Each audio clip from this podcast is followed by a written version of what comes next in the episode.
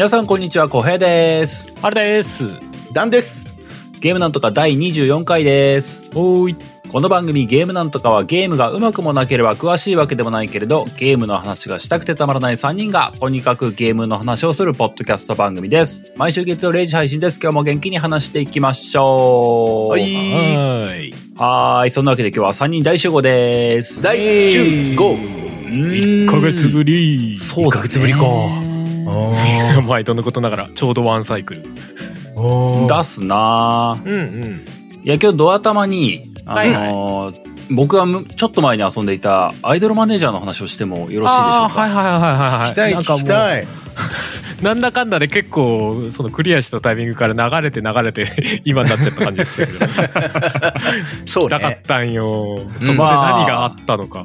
まあ、あの、正直ね、あの、僕がやってるもう一個の番組の流行り物通信簿でうん話してた部分もあるんで、割と自分の中ではまあいいかって思ってたところもあるんだけども。はいはいはい。はい。ちょっと個人的に聞きてえから、ちょっとプッシュした部分もありつつ。そう。せっかくなんで、ゲームなんとかの方でもちょっとオープニングを使って話させてもらおうかなと思ったりもするわけですよ。はいで、まあ、はやつ来てない人に向けてね、そのアイドルマネージャーってどんなゲームだよっていうのをまあ、本当簡単に概要だけお伝えするとですね、はい。あのープレイヤーがアイドル事務所のプロデューサーとなってう。うんん。会社を起こして自分でオーディションを行ったり、アイドルグループのメンバーを雇って、スタイリストとかダンス講師とか作曲家とかを雇ってレッスンしたり、楽曲を作ったり、ライブを企画したりみたいな、そういうことをしてアイドルグループを有名にして人気にしてうん。事務所を大きくしていくみたいなうん。本格経営シミュレーションなんですよ。うわアイドルマネージャーって言ってるのに、もう、花からプロデューサーっていうね。まあね、そこ、あの、ハヤツでも言われたんだけど、まあ確かになーって思いながらね。確かにね。でもあれだよね、なんかアイマスとかもそうだよね。主人公プロデューサーさんってめっちゃ言われてるのに、やってることほとんどマネージャーだよね、みたいな。そうそうそうそう、実質そうだよね。そうアイマスそうだよね。あれプロデューサーじゃないよね言ってる。節ある気もするけど、なん。か。分かっててそういうあれにしてん。のかなとか思っちゃう。そう、マネージャーとプロデューサーの境目が非常に怪しいゲームのカテゴライズなん。ですけどもね。はいはいはい。まあ、日本におけるマネージャーっていう言葉の響きの、なん。ていうかこう、認知ってちょっと実際のマネージャーとは違かったりするじゃないですか。うんそうだねマネジメントしてるかっていうと、なんかね、日本におけるマネージャーっていう言葉の響きだと、マネジメントはしてないように見えるけど、うんうん。うんうん。だからまあね本作のね、アイドルマネージャーっていう作品の中で、マネジメントしてるのは確かにプレイヤーであるっていうふうには感じますよ。うん、そうだね。うんまあ割とゲームの経営シミュレーションっていう側面でいくとね、結構、すべての業務の管理をするみたいなところがあるんで、多忙すぎるでしょ。まあそこはあんま現実的に考えちゃいけないんだろうな、きっとな。プレイングマネージャー、プロデューサーです、みたいな。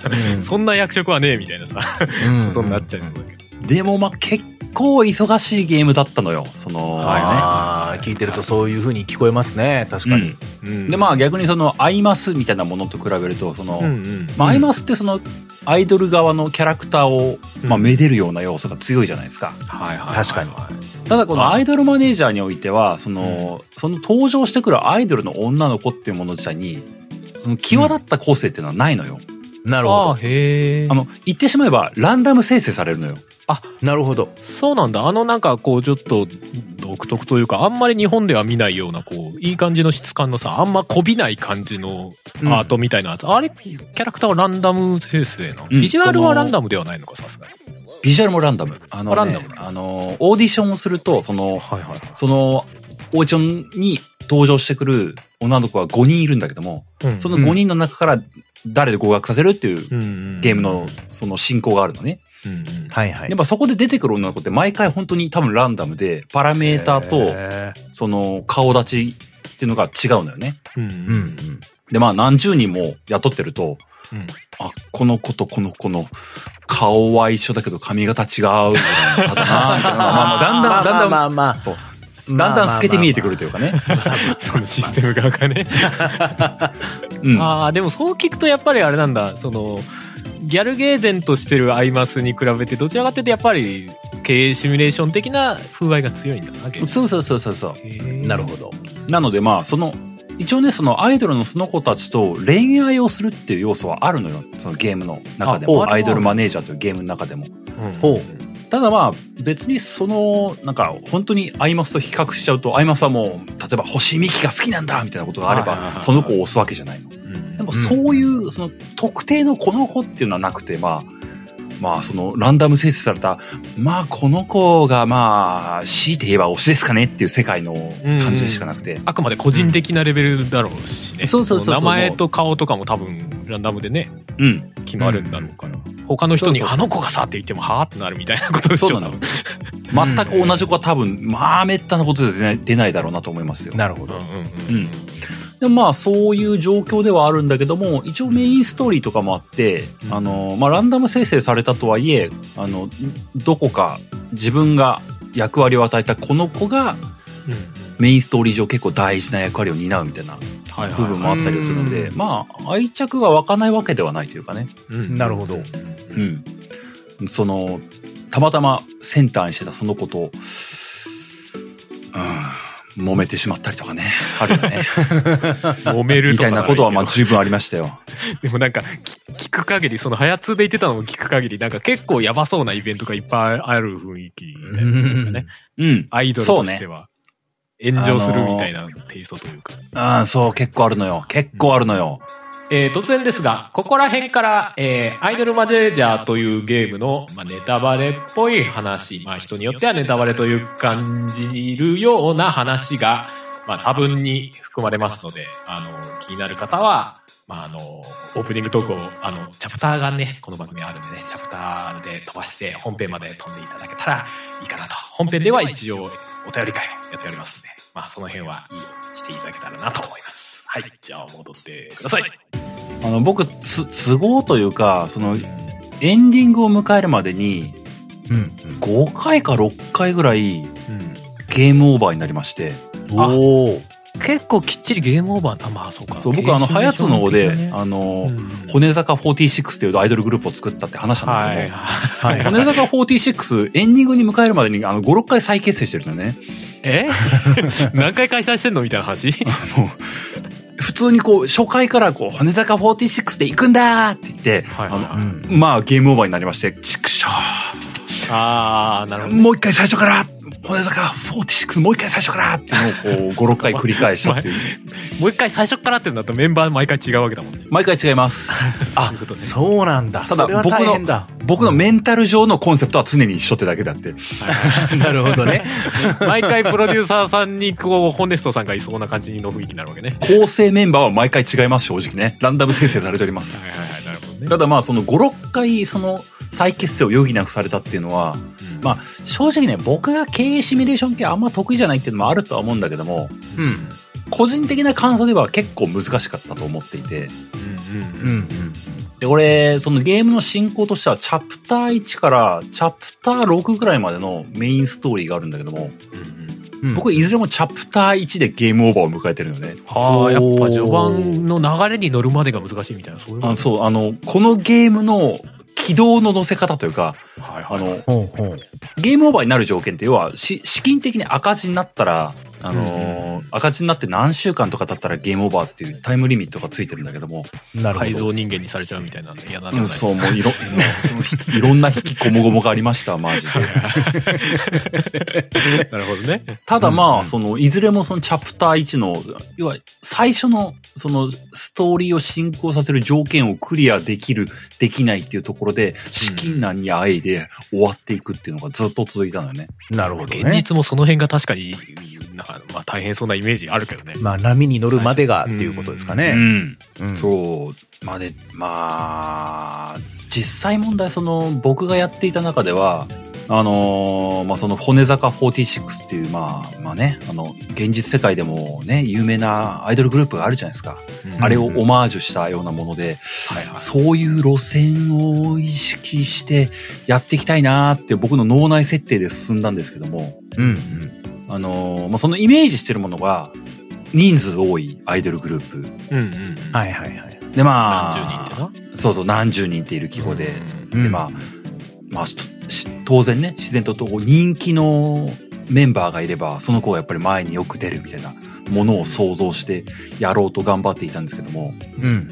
まあ、正直全然その軌道に乗せられなかったんですよ。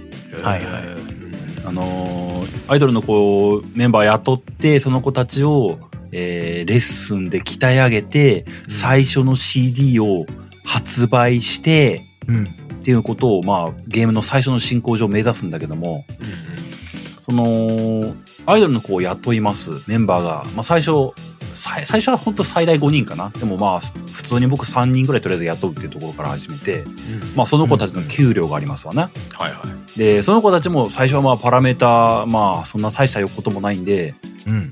講師の人、ダンス講師の人、楽曲制作をする人ってまあ、やっスタッフを雇って、その人たちに、あの、レッスンをしてもらうとか、まああのー楽曲作るにも、ダンス講師の人にうん。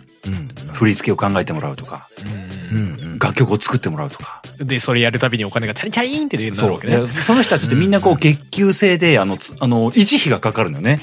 うん、なるほど。で、レッスンをさせつつ、で、CD を売るための楽曲を作って、みたいなことをやってる間にもう、あの、収入ゼロ時点のところでもう赤字が僕の中でこう、ずんずん積み重なっていくのね。うん、うん。胃がキリキリするやつや。うん、うん。で、CD 売って、売れて赤字を解消するっていう狙いなわけですけども、なるほど。僕何回やっても、その CD は全然売れねえわけですよ。なるほどね。せちがないのじゃーってなってファーストシングルがしっかり黒字になるまでが大変ってことなんですね。うん。もっと赤字を出しても、その先行投資をすべきだったのか、ぐぬ、みたいな、そういうことか。うん。で、全然売れずに、で、全然売れずに赤字になったら、赤字になってそのまま終わっちゃうとまずいから、あの、銀行から融資をしてもらって、赤字を一時的に解消させようとして、その間に2枚目の CD を出すんだみたいなで、2枚目の CD でなんとかもう黒字に戻すんだ借金を返すんだみたいなことやるんだけど、まあ、さっぱりいかないわけですよ。ほついなぁいや、でもなんかすげえ経営支部寄りだね。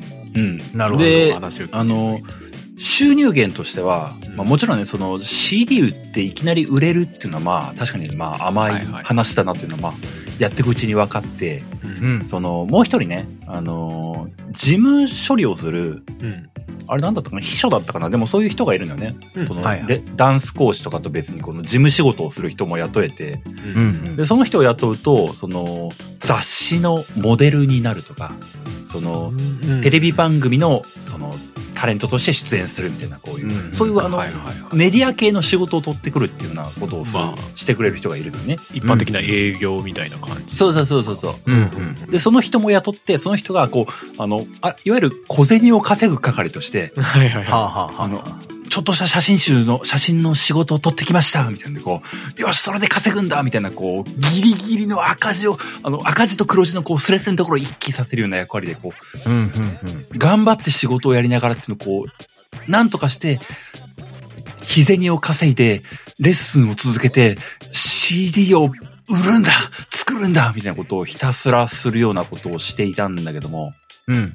まあ、結局のところ僕は、あの、そこが全く続かず、銀行融資も、まあ、いわゆるその利子がついてどんどん上がっていくので、うん。まあ、正直、結成して1年とか2年ぐらいの中でも、ズタボロの赤字、もうどうしようもない赤字が膨れ上がっていくみたいなね、うん。状況にすぐなって、まあ、全然ダメだったわけですよ。うんそこまで聞くと逆にどうやってそこを抜け出せたのか、なんかきっかけがあったのかが興味あるけど。まあ、でもね、正直ね、その1周目においてはね、その、ゲゲームのストーリー上、その会社を起こしましたっていう時に、その、オーナーになってくれてる出資者のパトロンの人がいるんですよ。はいはいはい。でそのパトロンの人が、まあこれ強制イベントなんだろうね。ゲームオーバーに最初になる時の強制イベントなんだろうね。あの、お前、この経営状態どう思う？みたいな、こう、呼び出しをくらいまして。おお怖っあ、いやもう、うん、すいません、もう、マジ無理っす。すいませんでした。平謝りになっちゃうよね。すいませんでしたみたいな返事をして。なんで、ただもうこう、あの、これから、これからですみたいな、僕の脳内ではそういうあの、会話をしてるんですけども。うん。最後のチャンスをくださいみたいな感じになるいや、ね。でもゲ本当ゲームとしてはこう、どう思う？っていうふうなこと言われて、いや、無理っすみたいなこう、選択肢があって、じゃあ、お前に一つ質問をしようと。うん。あのーこの状況よろしくはない。ただ僕も、あの、借金をチャラにできるほど、まあ、資金にゆとりがあるわけじゃないから、君の考えを聞きたいと。こういう交渉があるんだがどう思うと言われて、あおの、あるお得意先様が、あんたのアイドルを一晩貸してくれるならば、チャラにしようと。来ましたね。なるほど。おっと？は、おっと？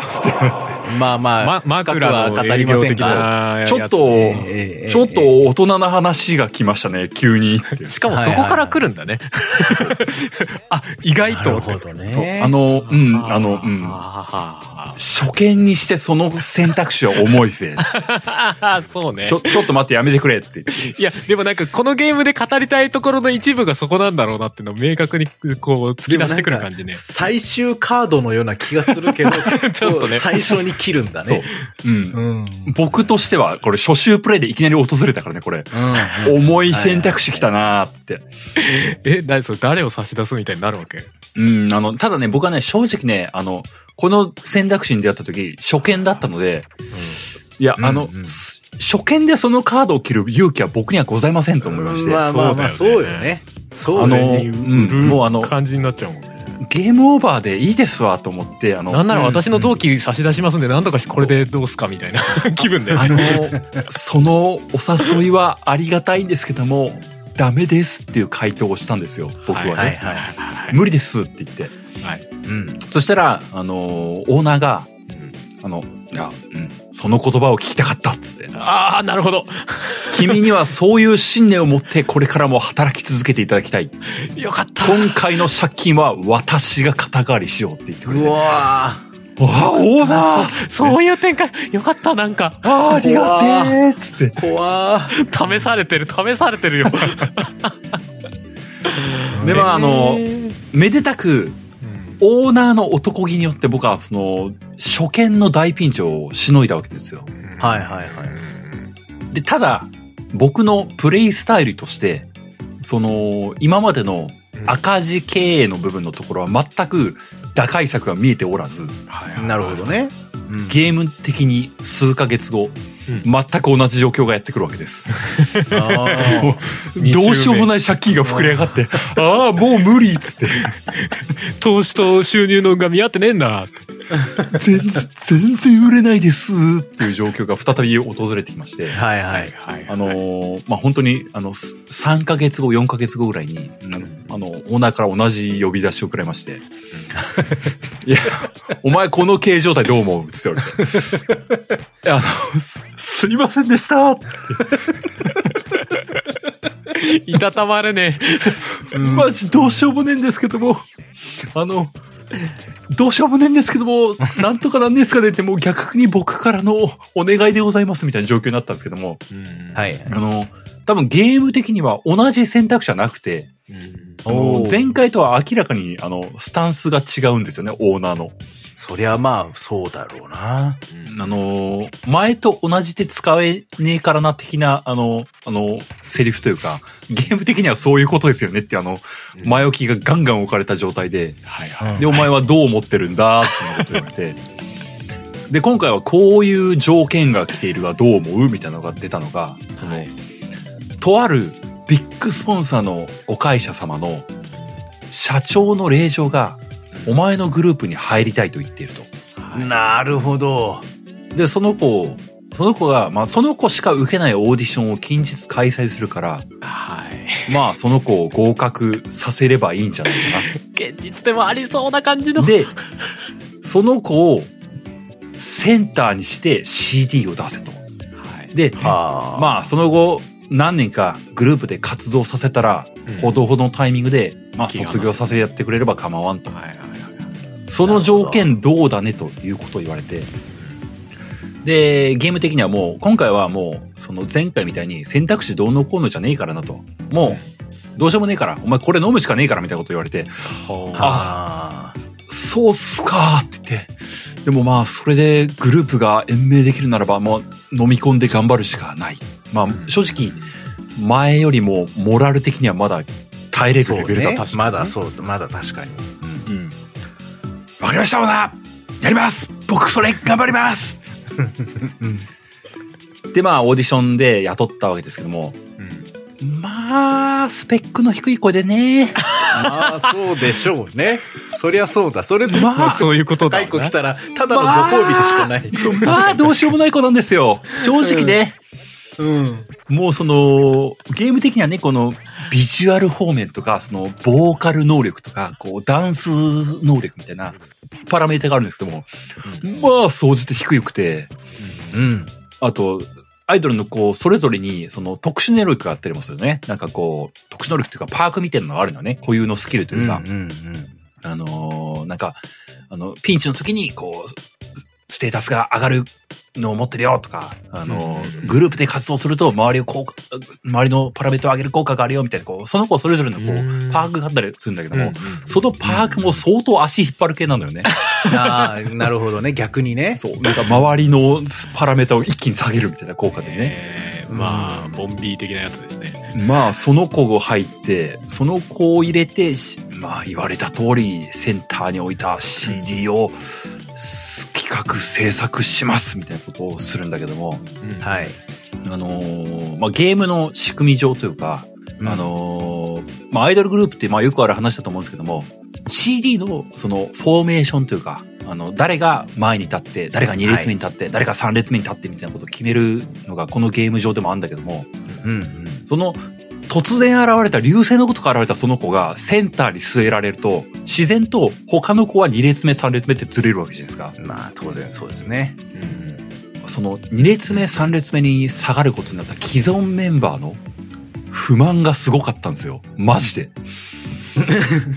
なんかね、こうあの、通常あの、メンバーの仲の良さというか、その結託のによって、あの、メンバーがこう、いっぱい並べれば並べるほど、パラメータが、総合、グループの総合パラメータが上がってくんだけども、おうこの子をセンターに据えた時の、総合力がギュン下がるみたいな状況がね、すごくてね。なるほどね。まあ CD を出しましたけども、マジで全然売れなくてね。いや、マジで全然売れなくて。そうっすよね。足かせでしかなくなっちゃってますから余ね。計きつい状況に。で、まあ、メンバーに入れて CD を売れなかっただけでなく、あのーいじめみたいな要素がいきなりは乱発しましてね。うん。今までこう仲良しだった、まあ、売れないけども仲良しだったグループが急にいじめ問題が勃発して、いじめが起きると、あのメンバーの特定の子のこうメンタル面に不調を起こして、その不調を起こした子が、あの、めんもうちょっと心の病気なんで仕事できねえっすってこう、休所、休暇期間に入っちゃって、休暇期間に入ると、これまで取ってた仕事の賠償金が発生して、あ、あ、どんどん仕事がなくなっていくんだ。すげえありそうなイベントだよな、本当に。そうか。みたいなことになりましてね。はいあの、はいはい。うん。あのもう、本当にもうどうしようもなくなってしまいまして、うん。うん仕事が受けられないっていう状況になってしまいましたね。もう借金を返すとかそういうレベルじゃないのよ、もう。そうね。グループが瓦解したって言って。そうね。え、な、もうそうなるとどうなっちゃうの？その先っていう。あのもう、僕は必死に、必死に銀行に融資の書類を書いてるんですけども、もうあの、ま、毎週赤字がゴーンゴーンって溜まっていて、ああ、融資を、融資で3000万借り落ちたのよ、あっという間に借金番が5000万になってる。ああそうなるよ融資を書いても間に合わないみたいな状況で。はいはい。まあ、もう強制ゲームオーバーみたいな勢いになりまして、もううんダメでした。初週はもうなるほど。地獄のような、あの、もう泣きながらの解散ですよ。ああ、じゃあその、あの、オーナーからの、うんその提案は、まあ、ゲームオーバーというよりかは、一旦なんかそういうルートを通らなきゃいけないみたいなテイストにはなってる風なのかな。うん。まあ、というかね、あの、その、このゲームのね、なんかね、いいんだか悪いんだかわからないんだけども、ゲームオーバーになると、うん。あの、お前はもう資金なんで、そうゲームオーバーのトリガーは資金難なんだよ。はいはいはい。もう資金がないから活動を続けられないっていうところなんだけども、その資金難になって、オーナーに呼び出されて、もうおしまいですってもう、今度3回目はもう完全なるアウトでもう、強制ゲームオーバーコースなんだけども、はいはいはい。じゃあゲームオーバーが 2, 2, 2種類あるというか、その呼び出しパターンと本当にもう立ち行かなくなって本当にゲームオーバーになる。リセットパターンとあるわけね。ゲームオーバーになって、あの、最後に。これまでお世話になったスタッフとメンバーに対して、お前が一人一人にはい。グループが解散すると伝えろっていう時間がやってくるのよ。怖いきち逃げ出したい。本当に全員にやる、やらなきゃいけないの。本当に。ー一人一人に関わった人怖い怖い。まずあの、講師の人はあの、すいません、あの、今日でグループは解散しますって言って、今までお世話になりましたみたいな。そうで、あの、なんか選択肢が結構多彩にあってね、あの、遠回しに言うとかね、あの、直接言うみたいな選択肢がいろいろあって。あの、結局のところ、どのルートをたどっても最後は、あなたとはもう働けないんです、クビなんです、みたいなことを言わなきゃいけなくなって、うん。最後は、今までありがとうございました、みたいなことを言って去っていくっていうのがね、こう、まあ、僕のやってた中、総勢十数名に対して言わなきゃ、はいはいはい言わなければならない状況になって、うん。あの、ちょっと気の迷いというか、あの、うんこの子にはちょっと遠回しに行ってみようとか、うんうん。まあなるわな、いっぱいあるとな。い行ってみようみたいなこと言うと、あの、うん。すごい怒らせちゃうパターンとかもあるのよね。はいはいはい。まあありそう。まあまあまあまあ。変に遠回しに行っちゃって機嫌を損ねちゃったパターンいや、まあ、とかして、確かにそりゃそうだ。あなたにはそんなこと言ってもらえてく、ありませんでしたもう二度と会いたくありません。ってこと言われて、こう、あ 心に来る。え これは現実の人間じゃない。これは現実の人間の言葉じゃないって自分に言い聞かせないと自我が保てない感じのあるよね。あのーいずれにせよ最後は自分一人になって、うん。あのー本当になんかね、うん。寂しい感じでゲームオーバーって出てきて終わるのよ。も うなんかね、余韻とかないの。画面暗転していって、ゲームオーバーって言って。つらー何このゲームって言って終わるのよね。きちただまあこれを僕は5、6回繰り返しまして、ああ、ご苦労様です。最終的にはね、もうあの、鋼のメンタルでね、まあそうなるよね。うん。あの、最終的にはあの、うんしなんだろうね、ゲーム的にはね、本当ね、あの、静着を見つけたというかね、うん。あの、変に雇わず、ひたすら地道に売れないけれども黒字経営をするってあの突破方法を見出しまして、はいはいはい。なるほど。あの、超地味なアイドル活動でチャプター1を突破するっていうので、はいはい。あの最終的にはね、あの、僕の理想論では、やっぱりこう、センセーショナルというか、あの、やっぱ輝かしいアイドルん。ロードを駆け抜けたかったんだけども、うんうんうん。超地味な下積みを1年2年超えて、うんうん。うん。黒、あの、ギリギリの黒字？あの、うん。大して儲かりもしないけれども、うんうん。もうメンバーたちにもスタッフ陣にも正直大した給料も払ってないんだけどもまあ事務所としてはギリ黒字っていうので下積みをこ終えてなんとか売れるようなパフォーマンスレベルを獲得し知名度を獲得し突破していくっていううん。スタイルを見出しましてね。チャプター1ぐらいをね超えるとうん。なんとか華やかさを持ったアイドルになれましたっていう。うん。じゃあなんとかこうさっきみたいな闇落ちっぽい選択肢とかも選ばずにいけるような感じではあった。うん。あのトラブルは起きそつつも、のアイドルを一晩貸し出すみたいなル,、はいはい。ルートとかうん。あのーそのどこかの社長令嬢をセンターに据えるっていうそういうルートはたどらず一応ゲームとしては真っ当な割とトゥルーエンドっぽい流れな感じがする。まあでもあの、あれよ、あの、まあ正直、あの、不慮の事故とかでこう、すげえ怪我を負って、あの、とんでもねえ賠償金を払わされたりとか、えまあなるほど。そういうのはメンバー間の。凄まじいいじめによって、あ、あーダメだ、この子卒業しちゃった、みたいなことが、ああみたいなのは結構ありましたよ。そそれはね、もちもちろんね。まあまあまあ、それはね、シムシティでいうとこのトゥートゥートゥートゥーみたいな話でしょうん。災害が起きましたみたいなさ。まあ、そういうのは度重なるものはありましたけども、それでもまあ、あの、ゲーム的にはこう、やばいカードは切っていないっていうようなところでね、ね。うんうん。ギリギリの経営でなんとかやれやらせていただきました。おーいいじゃないですか。それで、なんとかクリアまではたどり着けたんだ。たどり着けた。闇落ちだったらどうしようと思っちゃった。なんか、なんか以後、なんかアイドル、普通のアイドルを見る目が変わっちゃいそうみたいな。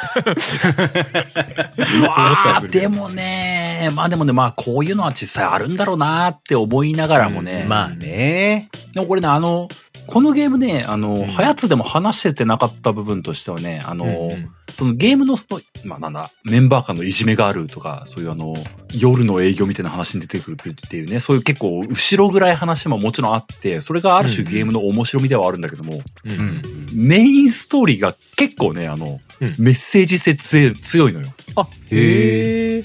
その上で。なんかね、僕もうん、このゲームそんなレビューサイトとかそんな情報まとまってるわけではないんだけども、ちょっとあの僕も攻略、クリア後に、あの人、いろんな人の感想とか見ようと思ってた時に、うん。結構みんなが口揃えてるのが、どちらかというと、あの、シナリオが熱いゲームだっていうようなことをみんな言っていて、なるほど。ど。で、実際、あの、結構、芯の通ったメッセージというか、うんそのアイアイドルの経営シミュレーションだっていうふうな話なんだけども、アイドルってどうある形が最適なのってやったりとか、その、究極のアイドルってどういうものなのっていうへものをテーマにへメインシナリオに置いてるのよ。ーじゃあアイドルがそれについて悩んだりみたいなそのこう乗り越えたりみたいなことになってくるのかこれがね、違うんですよ。その、あくまでもマネージャー、プロデューサー目線なのよ。なプロデューサーがどう、どうあるべきかみたいな。アイドル当人がどう感じるじゃなく、アイドルをうんその企画してマネージメントしてる人がどういうグループが究極のアイドルなんだろうか、アイドルのあるべき姿なんだろうかみたいなああいいじゃないですかそれなんかその作者のそのマインドみたいのも垣間見えるとこねあ、そうそうそう。多分ね、結構ね、うん思いの強い人なのよね。おそらくね。ね作り手の人。うんうんうん。で、そのなんか、あの、ストーリー上は、そのライバルアイドルグループがあって、うんそのライバルアイドルグループは、あのーちょっとだけネタバレっぽくなるけども、すげえ薄いネタバレ部分を言っちゃうと、うん。全く顔を出さないアイドルグループとか出てくるのよ。へーはいはいはいはい面白いじゃあ、そそう、あの、じゃあアイドルのアイデンティティって何なの？みたいな部分のところを、あのなる深ほどね掘ってくるというかね。うん可愛さとかルックスを取り除いた時にそれはアイドルと言えるのか？みたいな。そうそうそう、まさしくそういう部分のところを追求してくる。はいはいはいはいはあ、はあはあはあはあはあ。メンバーが変わるってどういうことなの？みたいなとかね。いいね。アイドル論みたいなのを語ってくるわけねそのねうわーっつって、あの、そこまでこだわり持ってない僕は、うわー受け止めきれねーって思いながら、ね、いや、僕その主義主張ねーって思いながらね。あでもそれはあれだね。リアルにアイドルを好きなホネストさんにずっと横に立ってもらって「ここは」とか言って言ってほしいとかある確かにね。そこまでここの3人どっぷりでもないからね。そうそう。もしかしてゲームとしてはあのねうん分析というか多少話せるけど、そう、だから本当にそのアイドルグループが好きな人が作ったゲームなんだなーっていうね。うんあのすすごいよよく感じるのよ、あうんそこまで詳しくない僕がやっててもこれは結構好きな人が作ってるわーってのは分かるのよね。うんうんうん。うん目線が。だからそういった意味でねうん。すすげえそのいいゲームだったなとも僕は普通に感じたしね。うん。うん。まあ本当ハヤツでも話した通りだけどもいやーこれダル宿のあるべき姿だわーって思いながら遊んでたんだよね。いや、そう、だから、そういうことよーって思いながら。ねはやつのやつもね、最後まで聞いて、で結局これは、あ、何僕に向けてのメッセージだったんですかっていうのを、まあもう本当に頭が下がる思いというか、えー身につまされる思いというか、そうね。確かにちょこちょこ被るところが多いよね。そうそうなんかねあのこれこれ自体がクラファンでできてるゲームだとかっていうのをね深掘っていくとねうわーすごいなんかかかぶるものあるなーって思ってね。うんうんうんうん誰か、あの、オーナーさんとして立候補してくださる方は全然僕お待ちしておりますので、はい。あのあーそうね条件がつけられるかもしれないけどちょっと体は売れないんですけど、あの、2、3回ちょっと救ってくれるオーナーさんがいいてくれるんだったらちょっとお声掛けいただければ、はい。頭はいくらでも下げます。はい。それは、あれだ、ゲームの方だ？中の方の話なって。いや、でも、あの、僕、それ、やっぱね、あの、ハヤツのやつももちろん聞いて、今回のお話も聞いて、やっぱね、うん風やりたくなりましたね。いや、興味湧くね。すごい、その、愛を持ってるというか、言言いたいこととか、やりたいことが割と明確で作ってるって感じがすごい感じるね。うん。うん。まあ、一方でね、あの、なんかちょっと、なんかディスりみたいに聞こえたら恐縮なんだけども、うんお、遊遊んでて、やっぱ経営シミュレーションっていうゲームと、うんストーリーって難しいなとも結構思ったんだよねあやっぱりそうなる？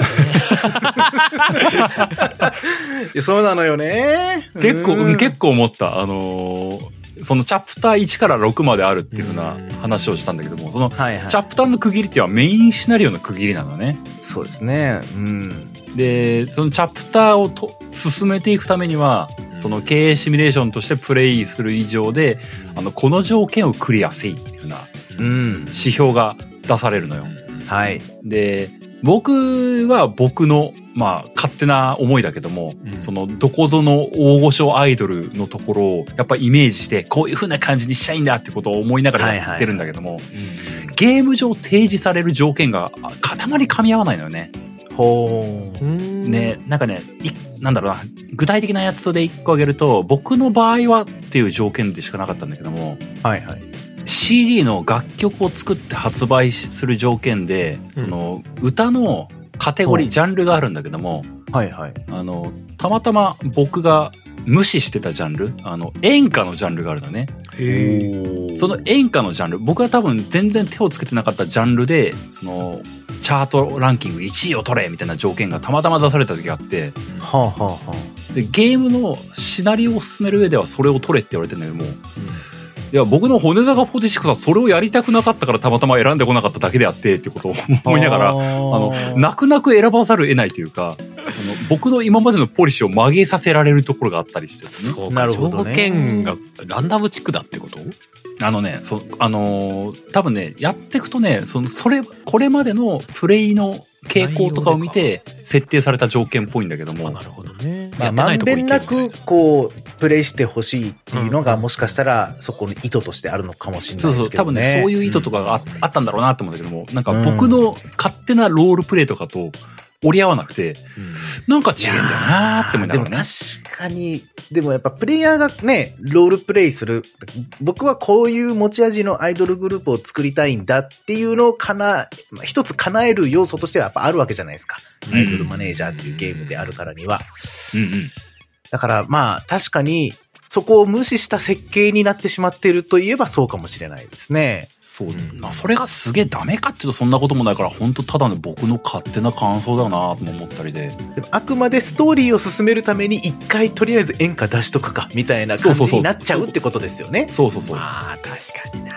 うんでそしてなるほどね僕の、僕のアイドル系はちょっと下手くそなんで全然売れねえっつって。演歌じゃ全然売れねえっつって。もう次のやつも演歌で出すしかねえみたいなことどうすんだこれみたいな。なるほど。ある程度売れないといけないわけだ。そうそう演歌であ一旦まあ派遣じゃないけど取らなきゃいけないけどと全然演歌なんて練習してねえから全然売れねえわみたいなずっと演歌やらなきゃいけない演歌で1位を取るための、やっと、こう、やっと、オーディションっすかっつってた の。完全にこうなんでアイドル方針がゲームなの？ガーン変わるってね。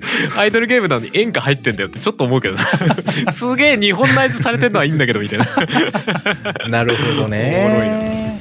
そう、全然いろいろあるよ。あのー、結構ね、そのゲーム上のパラメータ、うんめちゃくちゃ多彩にあるのよ。はいあはいーすごいねうん。だからなんかね、あのー、あの、なんか結構ダーティーなやり方もあんのよ。その、うん楽曲作った後の楽曲を売る手法として、うん。よくある、その握手券をつけた CD 販売をしようみたいなはいはいうん。をしたりとか、あのーで、なんだったかな、握手券をつけると、あの、マニア層の購買が200%に増えるみたいな、そうそういうやつとかがあったりするのよ。なるほど。一人2枚買っちゃうわけだ。そうそうそうそうそう。そう、そういうなんかね、ね売り方のいろんな手法とかがあったりとか、はいはいはいはい。あの、ライブをして、そのライブチケットを、あの、もうなんかね、ふふ通常設定が例えば5000円だとかっていうやつをもう15万とかで売ったりとかっていうそこでできたりもして、はいはいはい。ほうほうほうほう。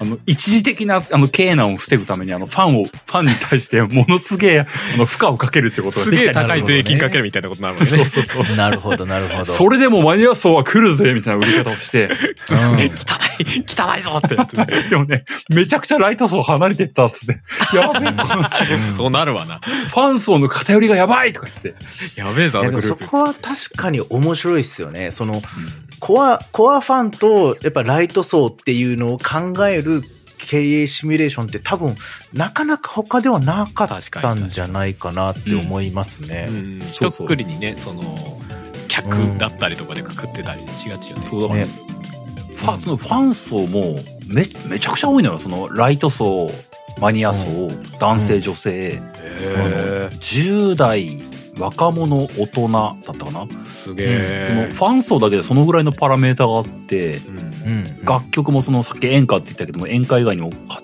楽曲のカテゴリー10個ぐらいあったかな。うんで、アイドルの子たちのパラメータもそれぞれあって、パークがあって、フォーメーションによる派生があって、あとそのメンタルと体力の状況があって、みたいな。うんめちゃくちゃパラメータ量が多くて、正直もうわけわかんねえのやってて。どこで、勘でやるしかねえみたいな感じね。そう。で、あの、気づいてもないけども、いじめが起きていたとかみたいなことがあったりもするよね。怖い怖い。ありそうだな。もうメンタル不調で倒れてから気づくみたいな。お前だ、なんで倒れたんだ？って。あ、いじめやったのか？みたいな。それを解決しなきゃ、みたいなね。そう、す、すごい量があってね、僕は正直そのパラメータ量を追い切れなかったからね。あのなるほど多分ゲゲームの全貌を把握しきれてないぐらいだ。なるほど。なるほどね。いや、聞けば聞くほど面白そうなんだけどな面白そうなんだけど、すげえメンタルに来そうじゃ来そうなんだよね。そっちはすげえ、あの、疲れるよ、遊んでて。あの、リアルタイムでやってて、こう、もうやること多すぎる、多すぎる。忙しいんだ。いや、まあ、経営趣味っぽいけどな、そこはな。確かに、逆にね。そう、なんかねう。ん。すげえね、あの、結構多分難易度高めだと思うんだよな、あのゲームな、と思いながらね。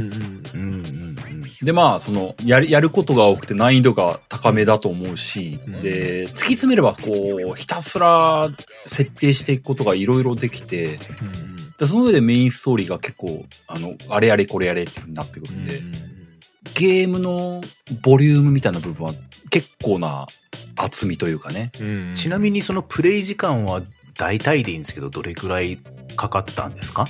うーんとね、多分ね、ゲームオーバーした分を除けば、10時間ぐらいじゃないかな。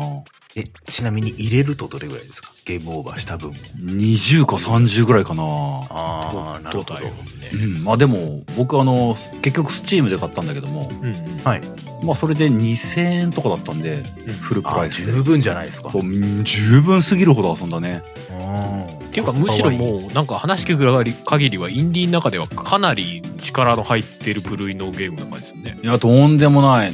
もうとんでもないし、あのーなんか、これまたダルヤドみたいな話だけども、あれもクラファンのストレッチゴールでバブーンなんか、何百パーいって、最終的にススイッチ版出しますみたいな宣言をして、最近スイッチ版が出たっていう、あれ？これダルヤドじゃねみたいなこと思いながらね。すごい聞いたことあるな、これ、みたいな。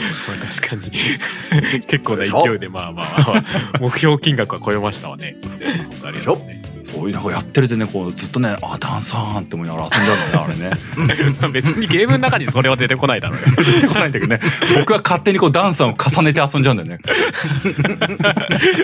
そんなベクトルがあったとはって思うけど。特殊な楽しみ方ですよ、それは。ええいやでもね、俺このゲームね、いや、あの、アートのスタイルとかもいいし、気になってはずっといたんだけどさ、俺今年初めに買ったさ、2D ガールオーバードーズとちょっと重ねちゃうんだよね。ああ、なるほど。あれがね、俺、どなんかね、プレイできなかったのよ。お前、あれはどちらかっていうと、その、あの、うん自分が配信者の女の子の彼氏で、で、その配信者の女の子を、まあなんだっけ、100万人超えかなんかの、その視聴者数の YouTuber に育てるみたいな、まあそれもインディーゲーなんだけど、うん日本の人が作った。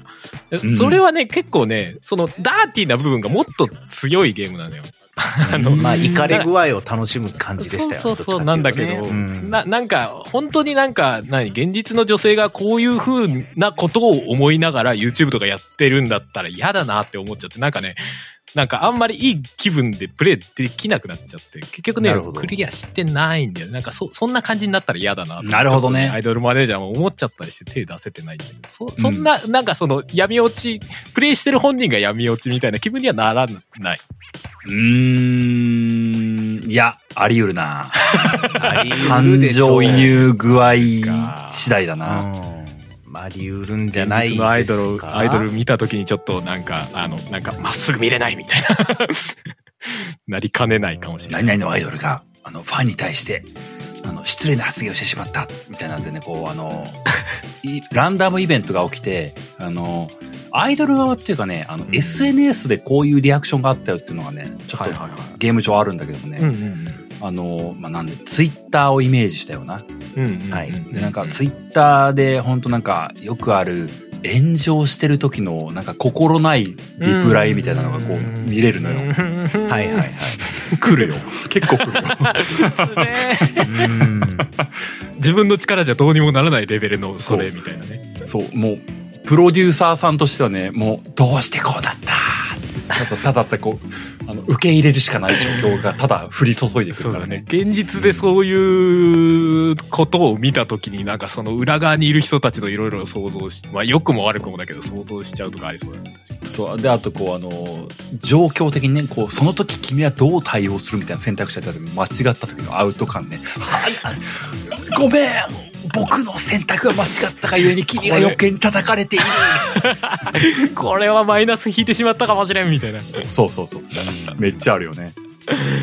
げえな僕結構ね、心にね、地味に来たのがね、多分ね、うんプレイヤー他の人からしたらそうでもないかもしれないけどもね、うんうんライブ中に、あのーアクシデントが発生して、うんうんあのーなんだったかな、なんか、ファン、ファンかなんか扇風機かなんかに、うん。その、アイドルの一人の子の髪の毛が絡まってしまった。みたいな。うわで、あの、その時どうするみたいな時に、あの、そのせんファンを止めて、あの、時間をかけてほどくみたいな選択肢と、はいはい。仕方ないので髪を切るみたいなのがあって、うん、あの、うん。どっちを選ぶってなった時に、僕はたまたまその、いや、無理っつって、あの、時間をかけてほどくって言ったんだけども、うん。選んだんだけども、うん。どうやらそれが外れたってね、僕の時は。たまたまね。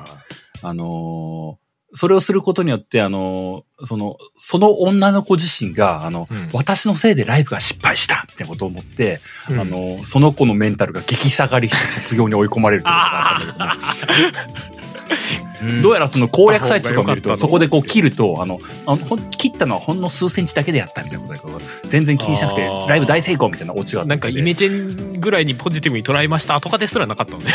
攻略情報を見たって、あの、そっちが正解だったんかーいってものを知った時の、うわーって飛んでくる うわー見なきゃよかったって思うよね。なんか、この選択肢、なんか重さの比重おかしくないみたいな。そうそうそう。け結末が重すぎるって言って、なるほどね。うんそういうのが結構いろいろあるよ。まあ、そうか。でも、まあ、でもそういうのを体験したいがためにやってるみたいな節もあり、さもありなんだもんね。うん、そうだね。あの、引きこもごも体感してくれゲームだね。うん。まあ、そういう意味では、しっかりできてるゲームなんだな。うん、よくできている。うん。気になるね。めっちゃ話しちゃった。いやいや、でも、よ、それほど楽しんだっていうことじゃないね、ですか？すげえ伝わってくるわ。うん、いいと思います。僕もやっぱやりたくなりましたよ。気になる。ダンさんなおさら経営趣味、もちろん、はい、あの、参考にさせていただく部分ももちろん大いにあるでしょうし、単純にまあ、もともと僕はね、経営シミュレーション好きですから、あとやっぱあのーなんていうか、まあそういう経営シミュレーションってまあもちろん今までもあったんでしょうけど、うんうん。こう、今お二人が話してるの聞いてて、あのうん、僕自身がその、まあ前ね、あの、ホテルの支配人やってて、自分のお金で、その、ね、バイトの子たちを雇って、その10代とか20代前半の子たちを雇って、こう、フロントに立たせて教育してみたいなことをやってたんで、結構それを思い出しちゃうというか、それってでもね、めちゃくちゃ楽しかったんですよ。僕自身の体験としてはね。うん。もちろんうん。あの、大変なこともたくさんあったけど、うん。その、その子たちの人生の大事な時間に関わってる感がすごくあって、なるほどね。結構やっぱ僕が何を教えるかとか、どう接するかが、その子たちの今後に結構影響してくるんだよなって、こう、肌ですごく感じながら、うんなんか毎日を過ごしてたっていう感じがとってもあったんですよね。うで、ーん。そういう時になんていうかこう、お客さんとのやりとりとか、もしくはその子たちのプライベートのこととかで、うんなんでこうやんなかったかな、君はっていうのがいっぱいあるんですよね。うん僕がやったらそんなことないのにみたいな、もうちょっと広い視野で見たらいいのにっていうのが多分、このアイドルマネージャーの中でも、なんで SNS でそんな発言するかな、みたいなのに、多分結構直結してくるというか、ほぼ同じことだと思うんですよね。もうちょっと冷静になれば、うん。自分にとって得なことたくさんあったのに、みたいなのがう、ん。やっぱこう、30代ぐらいになると、いやでも俺自分自身が20代前半の時とかもっとバカだったなとかって思いながら、うんうん。こう接するわけですよ。うんそうだよな、そこわかんねえよなってこうやって思いながらね。うんうんそ、れを体験できるゲームっていうのは結構他にない印象だし、うんやっぱダルヤドの中でも、やっぱそういう要素っていうのをこう入れたいんですよね、僕は。多少なりと。でも、ダルヤドの本筋とは直接関係ないからあんまり入れすぎてもいけないと思ってるんだけど、アイドルマネージャーって多分それが本筋なんですよね。そうだね。本筋だね。そこをそれが本筋いかにこう繊細に描けるかっていう感じだもんね、うんうんうんおそらく。その、僕の場合はリアルで、そのホテルの従業員として働いてもらう上でどんな人間として育ってもらうかみたいなところはありましたけど、うんうん。あくまでアルバイトの子たちなので、やっぱり学生だったりだとか、一時的に、あの、ここに席を置いてるだけで、ゆくゆくはここを去っていって、その後の人生彼らがどうするかっていうことを含めて、あお話しするんですよ。彼らとね。うん。今じゃあここ数年の中で何がここでできるのかみたいなことを一緒に話していくわけですけど、アイドルマネージャーの場合は、それがアイドルとしてどうあるべきかみたいなところになるわけじゃないですか。うんうん。でも多分、10代ね、そこそこの15、6とか、多分それぐらいの若い女の子たちなわけですよね。うんに対して、アイドルとは一体何なのかみたいなことを言ったって、全然多分伝わらないんですよね。そうだね。ね。うん それもこっちの目線で言うとね。うんそうそうそう、どう、その直接伝えたところで、ああ、おじさんがなんか言ってるわぐらいにしか多分聞こえないし、はいちょっと意味わかんない怖いですってなるよね。そうそうそうそうそう、なっちゃうし、で、結局、言葉で理解できても、こう、なんかこう、で腹に落とし込まれてないみたいなのっていうのを、多分、何回もそういうすれ違いを経験するんですよね。それが多うん分、アイドルマネージャーなんじゃないかな。僕、プレイしてないですけど、でもそれを、今の小平さんの話聞いてて、すっごい感じたんで、やりてえなーって思いました。それを感じたからこそ。そうね、うんそっち目線のなんか感想も聞いてみたいっちゃ聞いてみたいよね。うんうんうん。うん。まあ面白そうですねうん機会があればね。それなりに、はいそれなりに重げだとも思ったりもするんでね。無理強いはしないですけども。はいはいはい。興味は湧くな こんだけがっつり話されてなおさら興味湧くなほんともう、ただ、回やばい僕が話して超申し訳ないけどね。本編に行かなきゃいけないんだよね。あの、これオープニングトークなんですよね、ね。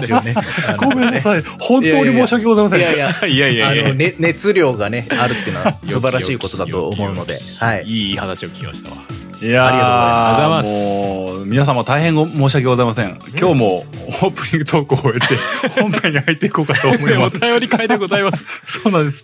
今日の本編はお便り会なんですね。はい。はいもう1時間経とうというのに何言ってんだってとこですけどね。でも編集もほとんどせずに行きますはい。じゃあまあ早速、もう本当何、何言ってんだって感じですけども、ここから本編に入っていこうかと思います。はーい。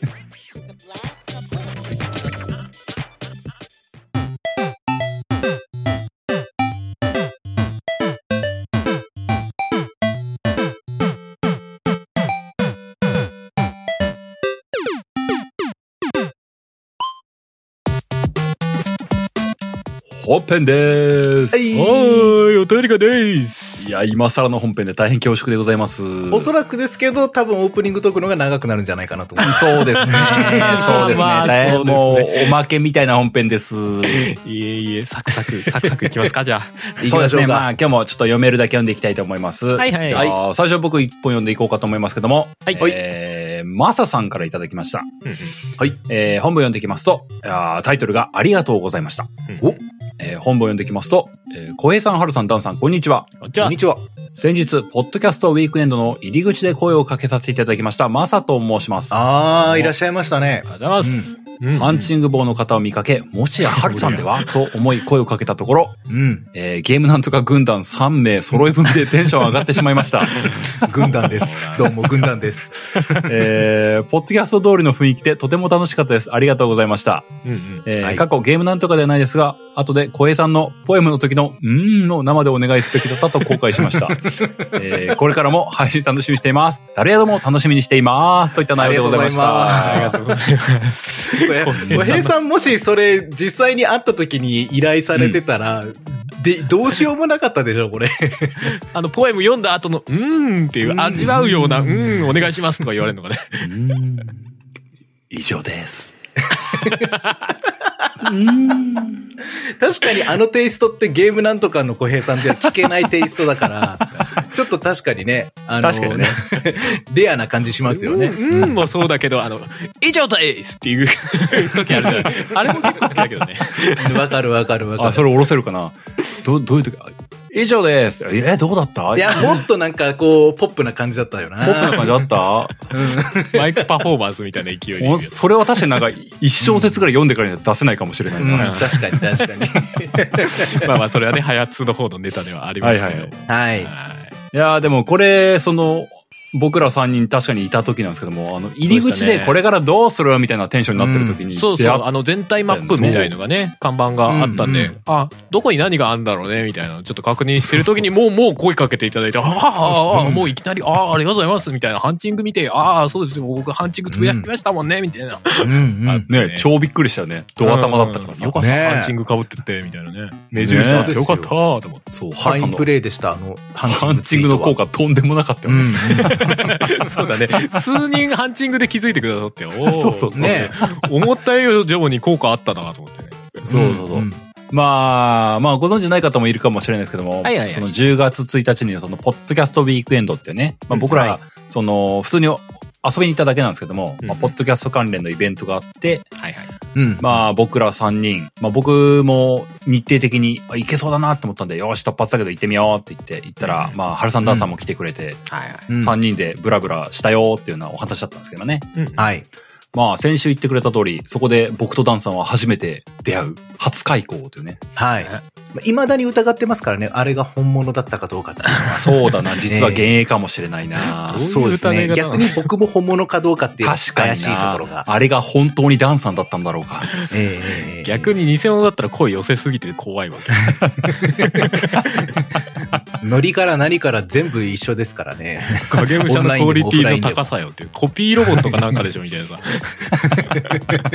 まあでもその一日いて、まあそのね、リスナーさんも、まあゲーム、うんうんまあもともとね、そのゲームなんとか聞いてくれてるような客層とはちょっとずれてるような、ずれてるって言うと言い方あれだけども、うんうん。まあまあ、まあでも確かに、うん。ちょっと客層が違うような場面だったのかなとは思ったりもしたんだけども、はいはいそれでも、まあ何組かの方には声をかけてもらいまして、はい。うんうん。まあなんだかひ久々にね、あのー僕リアルイベントみたいな話でいくと、うん。ゲームなんとかのイベントの時以来、うんうんうん。みたいなとこってね、結構久々だなと思ってね、僕自身も楽しかったですよ。ファンフェスタ以来だからもう結構だよね。3年とかだったんじゃない？だと思う。3年か。コロナ前だもんね、全然。そうそうそう。うんなんかもっと前のような気がするけど、なんか、うんたった3年かっていう気もする。まあ番組自体がそこまで長くやってないからね。あ この番組自体がまあ確かにね4年 ?4 年か5年、5年もやってない気がするなっていうぐらいだからね。そうっすですね。番組始まって1年ちょい、1年半ぐらいのとこでやったんでしたっけね。そうそう、レベル100に行ってなかった気がする。うんそこそこ早い段階でイベントやったんですね。まあ早いのか遅いのかちょっと何とも言えないですけど。今考えるとって感じ調子乗ってました。いやいやいや。それでも満員のね、ねえーイベントだったわけですもんねね。うん、ありがとうございましたねう、ん当時もね。うん。まあね、その後ね、ナイナイとか、ナイナイで、この番番組中で言ったかな。まあ、またイベントやりたいよね、みたいな話は、こう、うんちょこちょこ話に上がったりとかねうん、うんしてたりもするんでね、こういううんリアルイベントみたいなね、とこに参上することだったりとか、自分らでイベントを開催するみたいなことはね、うんうんまあ今後もやっていきたいなと思ったりはしてますよ。うん。そうですね。。ですうね。ん。まあ一方でね、この間のあの夏にやったあの YouTube 上でのそのうんゲーム生配信みたいなこともね、ああいうのもまたやりたいなとも思ったりもするんでね。そうですね。まあ、動画ではね、あの、3人でわちゃわちゃやってる動画も、まあ、出してはいるけど、生配信もね、そうそうそうまたやってみたいですよね。そうそうそうそうです。ね。うん。まあなんでね、あのーまあ僕らの頭でいくとそういう配信関係かなとかイベント関係かなとか思ったりもしたりもするんですけどもね。うん。うん。うんうんまあ逆にあのこういうのやってくれよとかっていうのがあればね、ぜひあのお気軽に教えてくださいわ。あの、そもそも思いついてないものとかもある気がするんでね。そうですよねね。もしくはあれですね、なんかイベントがあるときは全然お気軽に呼んでくださいね、みたいな。それもあるね。全然行きますわ。うんうんそう、まあ、極度にゲームの話しかしないんでね、あの、すごくあの、あの、立ち位置がはっきりしすぎるかもしれないですけども。そうそうですね。まあ、まあ、一応その場に TPO に合わせた内容は選ぶとは思いますけど、一応ゲームの範囲でみたいな。ええええまあでもね、すげえ個人的にはね、そのゲーム系の番組さんとかで複数集まってなんかとかやってみたいんだけどね、個人的には。確かにね、あんまないもんね。うん。うん。ないでしょうね。イベントでっていうのは、ん今までほとんど聞いたことない気がしますね。ゲーム系縛りでっていうのは確かに。ね。まあそれこそあの、実現こそしてないけど、うん話に内々で上がったんだと、あの、みんなで TGS 行こうぜとかっても話あったじゃない。はいはいはいはい。ああいうのも、まあ、候補だよなとは思ったりもするしね。確かにあのね普通のゲームイベントに行ってみるとかね。うんうん。そうだね。ね、場合によってはそれこそリスナーさんとお会いする可能性もなくはないですからね。全然あると思うしねあると。思いますね。うん。事前になんかね、あらかじめ行く予定なんで、まあ皆さんも来たらどうですかみたいなね、うん。うんうん ノリぐらいでとか。そう、うん迷惑にならない程度にね、その、そうです運営のね。人たちに迷惑にならない程度にこう、交流ができればいいなと思ったりもしますしね。うん。確かに。まあそういうのへの、まあ、ちょっとモチベーションを上げる意味とか、伏線みたいな感じなところも、まあ自分ら的にはありはしましたよね。うん。確かにね。もしこれでもし、万が一、その、なんていうのかな。うんどっかでこう、リアルイベントをうんやることになって、ゲームなんとかとして。うんうんで、ポッドキャストウィークエンドで僕、小平さんとお会いしてなかったら、イベントでガチンコで始めましてみたいな状態になったっていうことですよね。そういうことだね。それはそれで面白いけどね。まあでも普通に喋れるんでしょうけどね。まあそうでしょうね。実際会った時もなんか別に初めてからそんな言うほどないしね。そいや、僕はまあ緊張してましたよ。あ、そうなんだ。本当？うんいや、本当本当この人本物かなって思いながら。うん、お互い、だってもう顔はもうまあ知ってるは知ってるじゃん。まあまあ知ってはいましたけど。まあそういう意味では僕、ハルさんと初対面っていうのもね、そんなに、え、まあイベントショックではなかったか。イベントじゃないですね。多分なんか、オ昔フで東京の方来てみたんで会ってみませんみたいな。そうだよね、あったよね。うんだか多分そのら、イベントで会ったのは2回目、3回目とかだったもんね。そうですまあ、それでも2回目、3回目ですもんね。最初に会った時はでもそのリアルに会うまでは顔もマジで知らなかったみたいな、そういうレベルでした。そうそう、本当そんなもんねそうですよ。ね。うんひょっとしてその声、ハルさんですみたいな感じだったもんね。あ あ、本物だっていう、いつもの。そう。わあ、本物が目の前にいるっていう。そうそうそう。お互いにね、番組は聞いてるから全然喋れるしあれなんだけど。わあ、この人から小平さんの声するっていう逆パターン。そうそうそう、あるよね。そういうのあるよね。えでも、ポッドキャストウィークエンドにこう出展されている番組さんたちは、もうやっぱね、キラキラして見えましたね、本当眩しかった。ね。眩しかったうね。んまあそうだねなんていうかね。その、さっき小平さんがおっしゃった、そのちょっとゲームなんとか聞いてる人とはちょっとずれてるかもみたいなこと表現してたのは、多分そのキラキラ度合いだと思うんですよね。なんかね。そんな、そんな、そのゲームなんとか聞いてるリスナーさんもきっとキラキラしてる人いや、もちろんそうなんですよ。。あの、僕自身がそうだからっていうのはすっごい感じますね。なんかこう、眩しくてあなたたちのことなんか直視できないわっていう気持ちになっちゃうというか、なんかね、その、そうなんですよね。ああ、なんか、いや、勝手な思い込みですよ。これはもう、うんうん勝手な思い込みですけど、皆さん順調に番組が 成長してらっしゃるんですね、みたいな。はいはい。まあまあ。横で指加えて見てるみたいな感じではある。うんうんうんうん。まあ、とにかく大変だったろうなとは思いますね。運営するあれ大変だったろうね。ねうんめちゃめちゃ大変だったと思いますよ。うん。結構な規模ですからね。ね。本当に雨降らなくてよかったねって思いましたね。本当だよね、あれね。本当だよ。ね。よかったね。大成功だったと思いますよ。運営者目線。いや、まあ、わかるわかるわかる。た。うんそこ、でもしかも割と、あの、室内じゃないですからね。あのほとんど外なんかですからね。そうそうそうそう、まうんマーケットっていうか、普通に外でテント張ってみたいな感じだったから、うん雨降っちゃうとね、相当影響あるでしょうからね。ねうんできないことも多分相当増えたと思いますよ。雨降ってたらねでし。ょううんうんうん。でも、あれはもう半年に一回のペースでやっていいくんですかね。まあでも別にそういう確約はないと思うけども、うん。うんうん。まあでも、今年は春やって、秋やってっていう感じにはなってるみたいですね。さすがにサイクル的にそれ以上高スパンにすることはできないだろうから。いやーそれは無理でしょ次はどっちも春先、もう半年後が最速なんじゃないですかね。うん。ねまあまた機会があればね、ぜひお聞きの皆さんも、また同じ会場かどうかはわかりませんけど、多分東京でやるのかな、もし次やるとしてもね、わかんないですけどね。うん。うん。まあ、もし、それぞれね、番組がノベルティみたい、ノベルティグッズみたいのを売ってたりとか、あと、うんうんうん。農系のね、ポッドキャストの方が、ん。もういろんな農農産物っていうんですか、そういうものを売ってたりとかね、かなり面白いことになってたんで。そうそう。うんあれ時代はね、イベントとしてね、面白いよね。うんうんうんああとはもうなんていうか、もう僕個人としては、もう、うん。小平さんに会いに行ったっていうのは、まあ一番大きいんですけど、うんうん行った時には、あの、漫画760さんにご挨拶に行ったっていうのが、その時点として大きくて、その、本当に申し訳なかったなと思ってます。ずーっと横にいてわちゃわちゃおしゃべりしてすたから。んごい久々にうざがらみしちゃったよね。本当にね、でもね、居場所があそこしかないんだって。ぶっちゃけ。ね。ちょっと気軽に話せちゃうからね。うん。そうごめんなさい、僕、僕、僕も佐島さんしかいないんです。ごめんなさい。喋ったことがあるの佐島さんぐらいしかいないんです、みたいな。もう、あとはもう、本当に小平さんと春さんの後ろに隠れて、もう、じーっとこう、ああ、暑いねっていうしかない。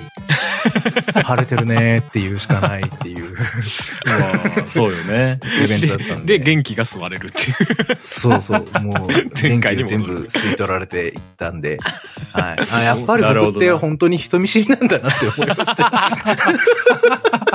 ちょっとでもゲームなんとか聞いてくれてる人がいたら、あ、ダンでーすって言って出ていけるんだけど、そうじゃない人はもうスンってなっちゃうから、言うて、言うて普通やで。ああ、面白い。うん俺だってまあそうやで。普通。うんまあまあまあ、楽しかったですね、いずれにしてもね。そうですねんそうですね。うんはいまたいい経験次の機会があればね。はいなかなか感じられない風をね、感じてきましたよ。はいうんまあ、次の歌いきますかね。はいはいはい。じゃあ次はハルさんお願いします。えー、じゃあ、続いてはですね、えーパパラパさん。はいはいはい。えー、題名は最近ということで、えー本文、小平さん、春さん、ダンさん、毎週配信楽しみに聞いております。パパラパと申します。久々にお便りしています。ありがとうございます。えーありがとうございます私は先日めでたく40になりまして、おめでとうございます。お三方より少し年上なわけですが、皆さんは自分が40になったことを想像していますか、えー私は驚くほど成長していないことに戦慄しております。うんうんそんな私ですが、友達がいないため、この40年の振り返りを番組におつ ほっこりつけようと思いました。おー受け付けますよ。ええでは参ります。えー生まれは秋田県。冬はゲームしかありませんなるほど気深いのかな。えー初めて触ったゲームは4歳の頃親戚のおじさんからもらったファミコンで、ドラゴンボール、シェンロンの謎と、ハイパーオリンピックです。なぜこの2本だったのかはわかりませんが、そこからゲーム人生がスタートしたわけです。そして、当時トランスフォーマーにハマっていた私。今は亡くなってしまった祖父にねだり買ってもらったわけですね。あのうん伝説のゲームを。あれあれあれなん。なんとかの謎が？お？いいろんな意味で伝説の。きな臭い感じになってきたぞ。うん。えー 世間的な評価は言わずもがなのあれですが、えー初めて触った時はあまりの難しさに泣いてしまったのを覚えています。うん。泣くだろうな 子供泣くよ子供を泣かす難易度。なるほどな。理不尽すぎて泣くよね。まあなうん豆粒の玉一撃で死ぬっていうあれですよね。うん。えー、だって意味わかんないし、どうやったら変形するかもわかんないし、一面すらまともにクリアできないし、の三重苦の中、うん。すぐに次のものを買ってもらえるわけでもなく、ただひたすらにプレイしました。結果大好きなゲームになりました。うんもう二度とやらないでしょうけど、笑い。うん。えー最近はゲームパスでちょっとやっては合わないなと感じたら、はい次というやり方に大人になったなと感じることもありますが、忍耐強く一本のゲームをしゃぶり尽くすことがなくなったことを寂しくも思います。はあはあはあ。えー振り返りと言いながらファミコンソフト3本で終わってしまいました。本当はうん。新品1000円の、えーソウルブレイダーを値段そうだろうと思って遊んでいたら、いい意味で裏切られた話なんかもしたかったんですが続きはまたの機会に、えー次回の配信も楽しみにしております。ということです。ありがとうございますありがとうございます。いいややー、40歳か。実際見えてんだよな、もうな、そろそろな。まあ40歳な。そんなに遠くないからね。想像してますかって言われそうてで、すね。あと一歩想でアラフォーみたいな像したわけではないんだけども、割と目の前だよなとは思ってますよ。うんっていうぐそうらいね。なんだよね。まあ40になっても点で変わらんでしょうけど。具体的にね、怒られちゃうから、具体的にいくつとは言わないですけど、うちは姉さん女房なので、はいはいはいはい。はい。あの、まあ、あの、それはもうリアリティのある数字として、あ 受け取れる数字なんですよね、その40っていう数字はね。はあはい。だから別にそんなにこう、すごいなんか変化があるっていうわけではないっていう印象は、まあ着実に来るものみたいな 感じの印象はあそう正直だね30になった時もまあ言うて別に変わらん。そうそう。まあ基本やっぱ中2ぐらいから変わってないですよね、中身はね。そうだね。変わってないね。うんそうなんだよね。僕ね、個人的にこのパパラバさんとね、あのはいはいー、まあ、年齢はちょいずれですけどもう、ん、僕も生まれ秋田県だったりもするんで、ああ、うんそっかそっかそっか。で、ここに出してくれてるあの、シェンロンの謎とかう、。うんん。ハイパーオリンピックはやってないんだけどね、うんあのー、うん名前は上がってねえけど、コンボイの謎とかね。うん。うん。あとあの、ソウルブレイダーとかね、僕あの、やってるゲームがね、被りまくっていて、ね、被ってるね新規感がすごいんですよ。いいね。うん俺、ソウルブレイダーはやってないけど、ドラゴンボールシェンロンの後はあったわ。おー最初は見下ろしのやつでしょ？そうそう、見下ろしのアクションゲーム？ねあの、ちっちゃい頃の毒で、あた、あた、あた、あた、あたそうそうそうそう。少や年、少年期の感じでとりあえず大体、あの、最初の、あの、ヤムチャで死ぬっていう。動画風風景が強い強いのイメージがすごいんだ、あのゲーム。なんか、大体そこで死んだイメージが。ねえ、でもなんかあのゲーム割とまあまあドラゴンボールだったからってのもあるんだろうけども、うんまあ周りで、周りでやってる人も多かったイメージなんだよなそうですねなるほど。そうですね。うん今完全にもう、その、ステージが始まった時の BGM が頭の中で今流れてますけど。おー タララララララっつって。懐かしいなねえ、そういうの。でもあのゲームも、なえらいなんか難しくて、なんか、ヤムチャ倒すのがいっぱいいっぱいなみたいなイメージだったけど、何回もやったよね、なんかね。そうそう、なんか本当にさ、この、小学生ぐらいとか小学生にも満たない頃のゲームって、う。うんん。もうぶっちゃけ全部が全部難しかったような記憶が。そうですねそうそうそう。でも、でも、そんなにソフトがないし、そうそうそう。やっぱり難しいものだからこそ何回もやってたなっていうさ、それこそ言われてるような一本との向き合い方みたいなのがさ、うん。うん。うん、今と全然違うよ ね。そうだね。全然違うよね。ね、だってそ、そんなゲームでも数千円で買ってるわけじゃん。なんなら5000円とか超えてたかもしんねえみたいなさ。超えてるでしょ、全然。そうだねね。定価で言うと、うんそういうゲームだったから、なんかもう、うん。とにかく遊んでやろうみたいな。まあ正直クリアできなくても面白かったしね。そう、あの、そうなんですよね。クリアできた記憶ほぼないしね、なんか、正直ね。いや、わかるわかる。確かに多いんだよ。よな、クリアできん。クリアっていう概念がないのも多いからな、なんならな。そうね。ああ、確かにね。ずっと無限ループするみたいな。そのクリア画面みたいなのがないんですよね。そのステージが終わったら、一番最初のステージにまた、ただ戻ってくるだけみたいなああ、はいはい。ゲームも当時はありましたよ。もうほとんどなんか、イースターエッグみたいな感じでクリアがあるみたいなさ、なんかあの、いスペースインベーダーのラストってどこみたいなさ、ぐらいの勢いそうだね。そういうニュアンスの、うんまあうん、ね、メカニクスのゲームは。あるじゃん。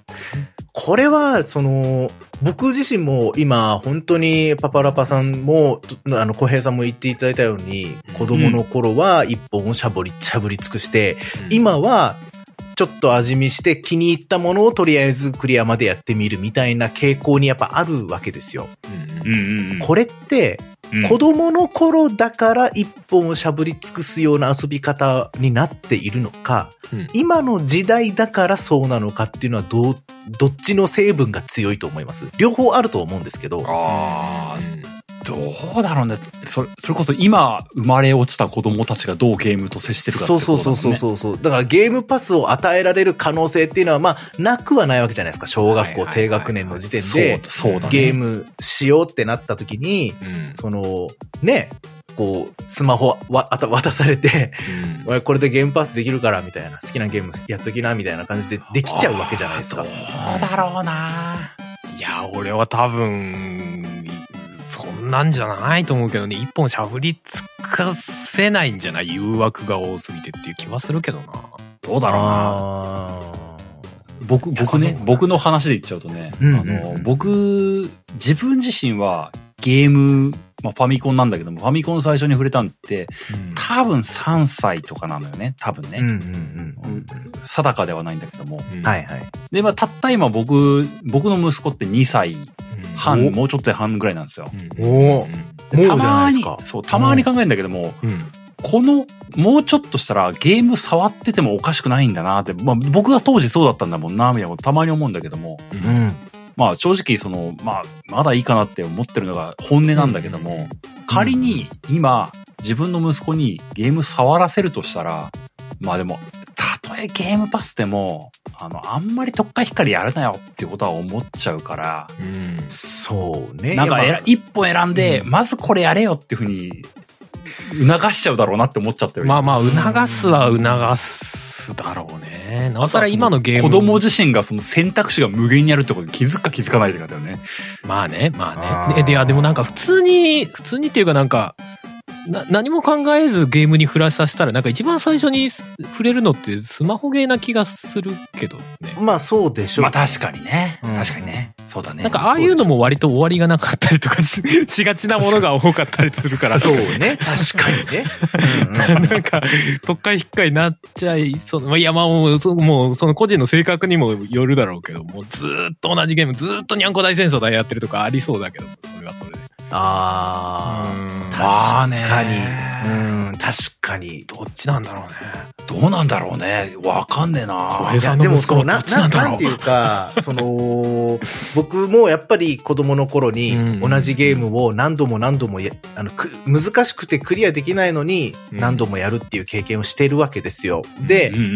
あのーちょっと感覚が違うかもしれないですけど、うん例えば一回やって、ああ、もうダメだ、難しい、できないって言って、投げて3本持ってたとしたらゲームソフトをね、うんうんうん。1本諦めて次の1本に行くわけですよ。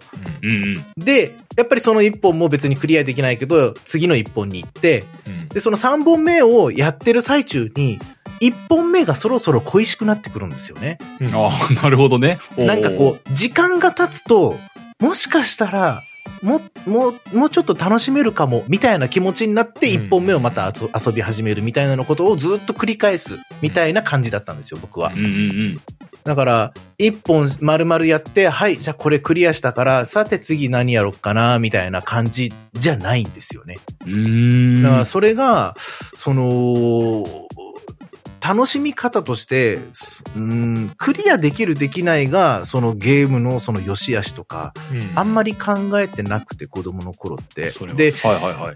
確かにね、僕も感覚的には、今、はるさんがおっしゃったように、うんその、今、今僕が3歳とか4歳だったら、うん多うん分、特会引っ換えやっちゃうんじゃないかなって思うんですよ。うんうんその、本当だったら、もっと別のゲームがたくさんあったらいいのにって、当時思ってたはずだけどなって思ってるんですよね。でも、うん繰り返しやるからこそめっちゃ根付くし、めっちゃ好きになるんですよね、そのゲームそのものが。なるほど、ね。かといって、今やったところで懐かしいっていうのはすごいあるけど、面白いとはならないんだろうな、と思うんですよね。なるほどね。ものによるけど、まあ、もの、まあまあまあまあ、ねものに、うんそれこそトランスフォーマーやって、面白いってなるかっていうとちょっと違うよね、きっと。うん、別の意味で面白がれるけど、んそう、面白がれるんですよね。くっそげーっていうね。当たりが激しいんだわ。いや、そう、だからそこら辺の、その、ことっていうのは、例えば、うんゲームじゃないジャンルで言っても多分同じようなことが言えると思うんですよね。映画とかにしてもな、まあ何でもいいんですけど、小説とかでも多分同じ小説を何回も読む人もたくさんいると思うんですよ。で、味わい深い小説もあれば、一回読んで、あい面白かったけど、具体的にどんな作品だったか忘れたな、みたいな小説とかもたくさんあると思うんですよ。で、うん僕らもゲームでもそうじゃないですか。面白かったことを覚えてるけど、またやろうとも思わないし、内容ももう忘れたな。でも面白かったよ、として言えるゲームってたくさんあるじゃないですか。うん、そうだね。うんそれが、その時代性によるものなのか、それとも年齢によるものなのかっていうのは、結構僕の中での大きな課題で、うん。今後僕は過去の僕が楽しんできたゲームを超えられるものが出てくるのかっていう思っちゃうんですよね。こう今、どんどん薄味になっていってしまっている中、その僕の体験として。うん。うん。うん。まあ、そういう意味では、いい意味で裏切られるあの作品ももちろんたくさんあるんだけど、はいはいはい。今の子供たちが、そのマックスの、僕にとってマックスの持ち味を持った、あの、ゲームが今できちゃうわけで、うん未来のそのエンタメたちは、どれだけ大変なんだって思っちゃうんですよね。まあ、確かそれはゲームに限らずそうだよなってすげえ思う。そうそうそうそうそうだねそうそう。うんだからそれが、せめて年齢であってくれって思っちゃってるんですよね。あなんか年齢的なものであれば、も、なんか、まだ光があるというだか、若い時代に今の子供た出会ちにも、った音楽はすごい覚えてるみたいな話とか。そうそうそうそうそうそう。今の子供たちも僕らみたいに、こんなに世界は楽しいんだって思えるはずだから。あ、る意味、その子供の頃の視野は狭くあってくれみたいなことなのかあ。な。ああ、でもだからこそ何を与えるかってすっごい大事ってなりますよね。まあ、確かに。そうだね。うんそうだね。まあだから、小平ころに何をさんには。何を与え与えたかっていうのはちょっと逐一報告してほしい。いや、僕自分の子供にゲームを与えるのかななんか自分でもまだ全然わかんないんだよね。あ本人が興味を自分から持たなかったら、別にわざわざしないか？まあまあね、興味持てばね。まあね。いや、まあでも、でもま、浩平さんは子供の前で多分ゲームをやるタイミングもあるでしょあ、まあ、正直さ、その、今2歳とかだからさ、まだまだね先かもしれないし、最低限小学生とかだったら周りがやるじゃない。うんだから避けられない道だとは思ってるからさ、うん。向き合わないことはないんだけども、うんううんん。ただまあ、別にこう、うんうん。たった今のこの1、2年の中でベースにそこに向き合う必要はないよねとは思ってる。まだ、まだね。ちょっと想像しちゃったんだけど、うん。小平さんのお子さんが、お父さん、ゲームってあ知ってるみたいなことで言われた時に、小平さんが、ついに来たかっていう いや、でもそれでさ、子供がゲーム好きになってさ、なんか、ポッドキャストでゲームなんとかっていう 番組で喋ってると、なんかお父さんに声似てないとか言って言われる人が来んのかな別に、な、なんだろう、別にそんなひた隠しにする感じじゃないっすよね、小いやまあ平さん的には。全然ないよ。別にこれ、別に恥ずかしいもんだとは思ってはないからね。まあまあまあ、そうだね。いや、いやでも、あそそれはそれでなんか、でも息子がそのゲームなんとかを聞き始める日みたいのが来るのかしらとか思っちゃうよね。ねえ、それはちょっともう、そうなってくると、もうこれね、あの、僕とハルさんの子供でもあるっていうことになりますから。そう？ちょっと。ちょっと事実まあをねじ言いたい曲げてる部分はことはわかるとしても、事実そうをねじ曲げてる部分はあるかもしれないですけど、でも、僕らの子供でもある。うん、もう、可愛いわ そうなったらね、なったらね。ちょっと、あフライング、フライング、フライングなんで。ああ、面白いな。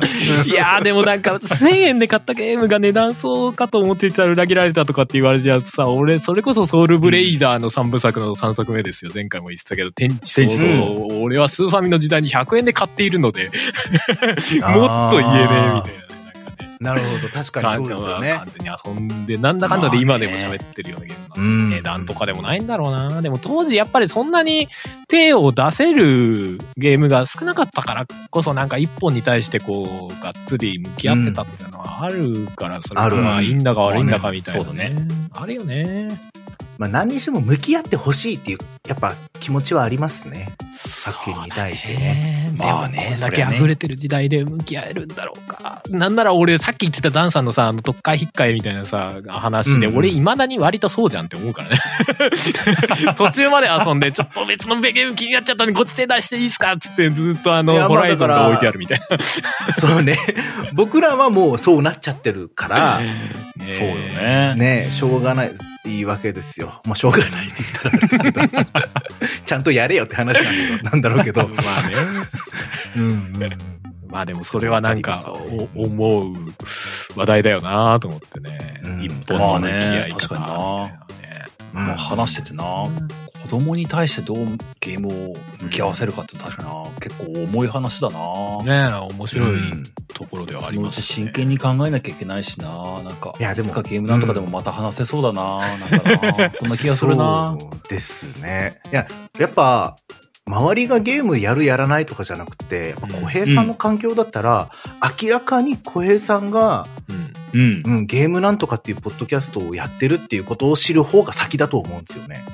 まあ、そうか。そうかな。な。うん。そしたら、まずゲームなんとかってなんだってなって、ゲームってなんだってなるし。まあまあまあねポッ。ドキャストってなんだぐらいにはいくかもね。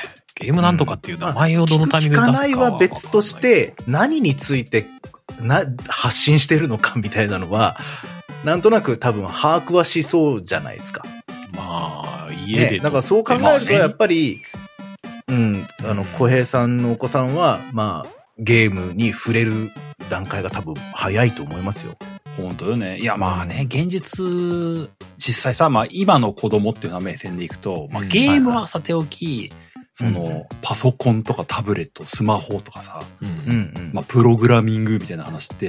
僕らの時代とは違ってもう明らかに接する時間が、タイミングが早いわけじゃない、機械がそう早いですね。うん。僕の子供なんかも実際親のスマホとかちょっと触って写真見てたりもするのよ。うんうんうんうんうん。なんか、スワイプとかぐらいのやつはなんかなんとなくもう感じ取ってるんだよね。うんうんうんまあ、そういうのを見て、まあ、それって正直、もうあの、遠ざけるものではないというのも分かってるのね。うんもう、うん。うん。そういう時代に生まれてる子供だから、それを知らなきゃいけないと思うね。うんうん。そうね。うんうん。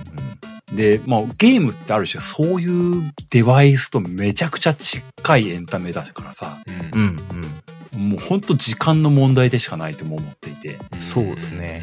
うん。で、まあ別に、僕自身がそれゲームはすごい好きでやってるもんで、僕、それが好きだってことは全然恥ずかしいもんだとも思ってないので、うん。うん。うん。まあ、普通にゲーム好きになるだったりとか、まあうん遊びたいって思う、その気持ちが芽生えたら別にね、それを否定する気は全くないわけですよ。うん。だからまあ、ただね、その、この話であるような、さっきダンさんが話してくれたようなね、うん。一本とどう向き合うかとか、まあ、うん。様々な選択肢がある中どう捉えるかみたいな部分だと思うんです。の答えって、正直僕は今全く持ってないわけで、そうっすねこれからどういう目線に僕がなるべきなんだろうかっていうのなんかうん考えちゃうね。そうね。何を遊ばせるかとか悩みそうね。まあでもあのね、あのーあ、どっかで、どっかで話したと思うね。ゲームなんとかの中でも、あのースイッチで、うん間取り、なん、タイトル忘れちゃった。間取りか間取りか不動産だっけ？うん。うん。あのー紙と、リアルな紙とスイッチを使って、ああ、はいはいあはいはいはいはい。屋敷の中のどっかに幽霊がいるみたいなやつをうんうん。探索するゲームがあるんだけども、ああ、それいいって話してましたね。あそう、んあれ超いいとは思ってて、うんうんうん。まだ年齢的には早いんだけども、ああいうのとか、あの、これ、すごくいいって僕が思ったものを一緒に遊びたいという気持ちはあるね。あそれはまあいいいいよね、もちろんね。あとあの、任天堂ラボとか、あその後どうなったかわかんないけど、ねえ任天堂ラボとかね。いや、その辺に対してやっぱり任天堂は強いというか、そう。ちゃんとしてるよね。安心感半端ねえよ、もう。そその入りうんゲームへの入り口をちゃんと作ってるよね。確かに。そううんそしてあと、あの、こう、妻へのプレゼンがめちゃくちゃしやすいの、こんなにすごいいいところがいっぱいあってたねっていう。うんビデオゲームだけどめっちゃチークっていう。そう。うんなんて言ったって任天堂みたいなこと言いながらね。うん 安心安全感すごい。そう。だってまあ、仮にね、ステップアップしてもね、ゼルダとかすごい説明やすいわけじゃない、こう。はいはいはい。うん。絶対にやばい表現ないよみたいなね、感じがあるからさ。確かにね。確かに。任天堂ってすごいなって思っちゃうよね。それは、うんそれは本当そうだよね。安心感はあるよね。多分、無難に任天堂から攻めるんだろうなという気もちょっとする。まあまあまあまあ、そうでしょうね。遊ばせやすいのはそっちになるでしょうね。う。うんん。うん。確かに、コンボイの謎は、うん。厳しかったかもしれない。僕も遊んでたけど。いや、でもクソむずいゲームを愛着持つってのはすげえわかるな。クソむずいというか理不尽。でも、今でこそクソゲーって言われてるやつもさ、それこそなんか仮面ライダークラブとかさ、うんクソゲーだクソゲーだって言われてるけどさ、全然や、当時やってた人の話聞くと大体でもよかったよって話になってるからいいよね、やっぱね。そうなんだよねそういうところまあ確かにね。うん。その時代時代でか捉え方違うよなって思うんだよね。そうそうそう。今考えるとそのシステムはまあ、クソっちゃクソだけど、でも当時はめちゃめちゃ美味しく食べてましたけどね、みたいな。うんそうそう。あるよね。全然あるいや、よねわ。かるわかる。この辺はすごい共感しますね。う。うんん。いやー、まあ、3本目いきますか、そろそろ行きま。しょう行きましょう。はい。うん。じゃあ、次僕読ませていただきます。はい。はーい。はい。えっ、と、お名前が、拓司さん。はい。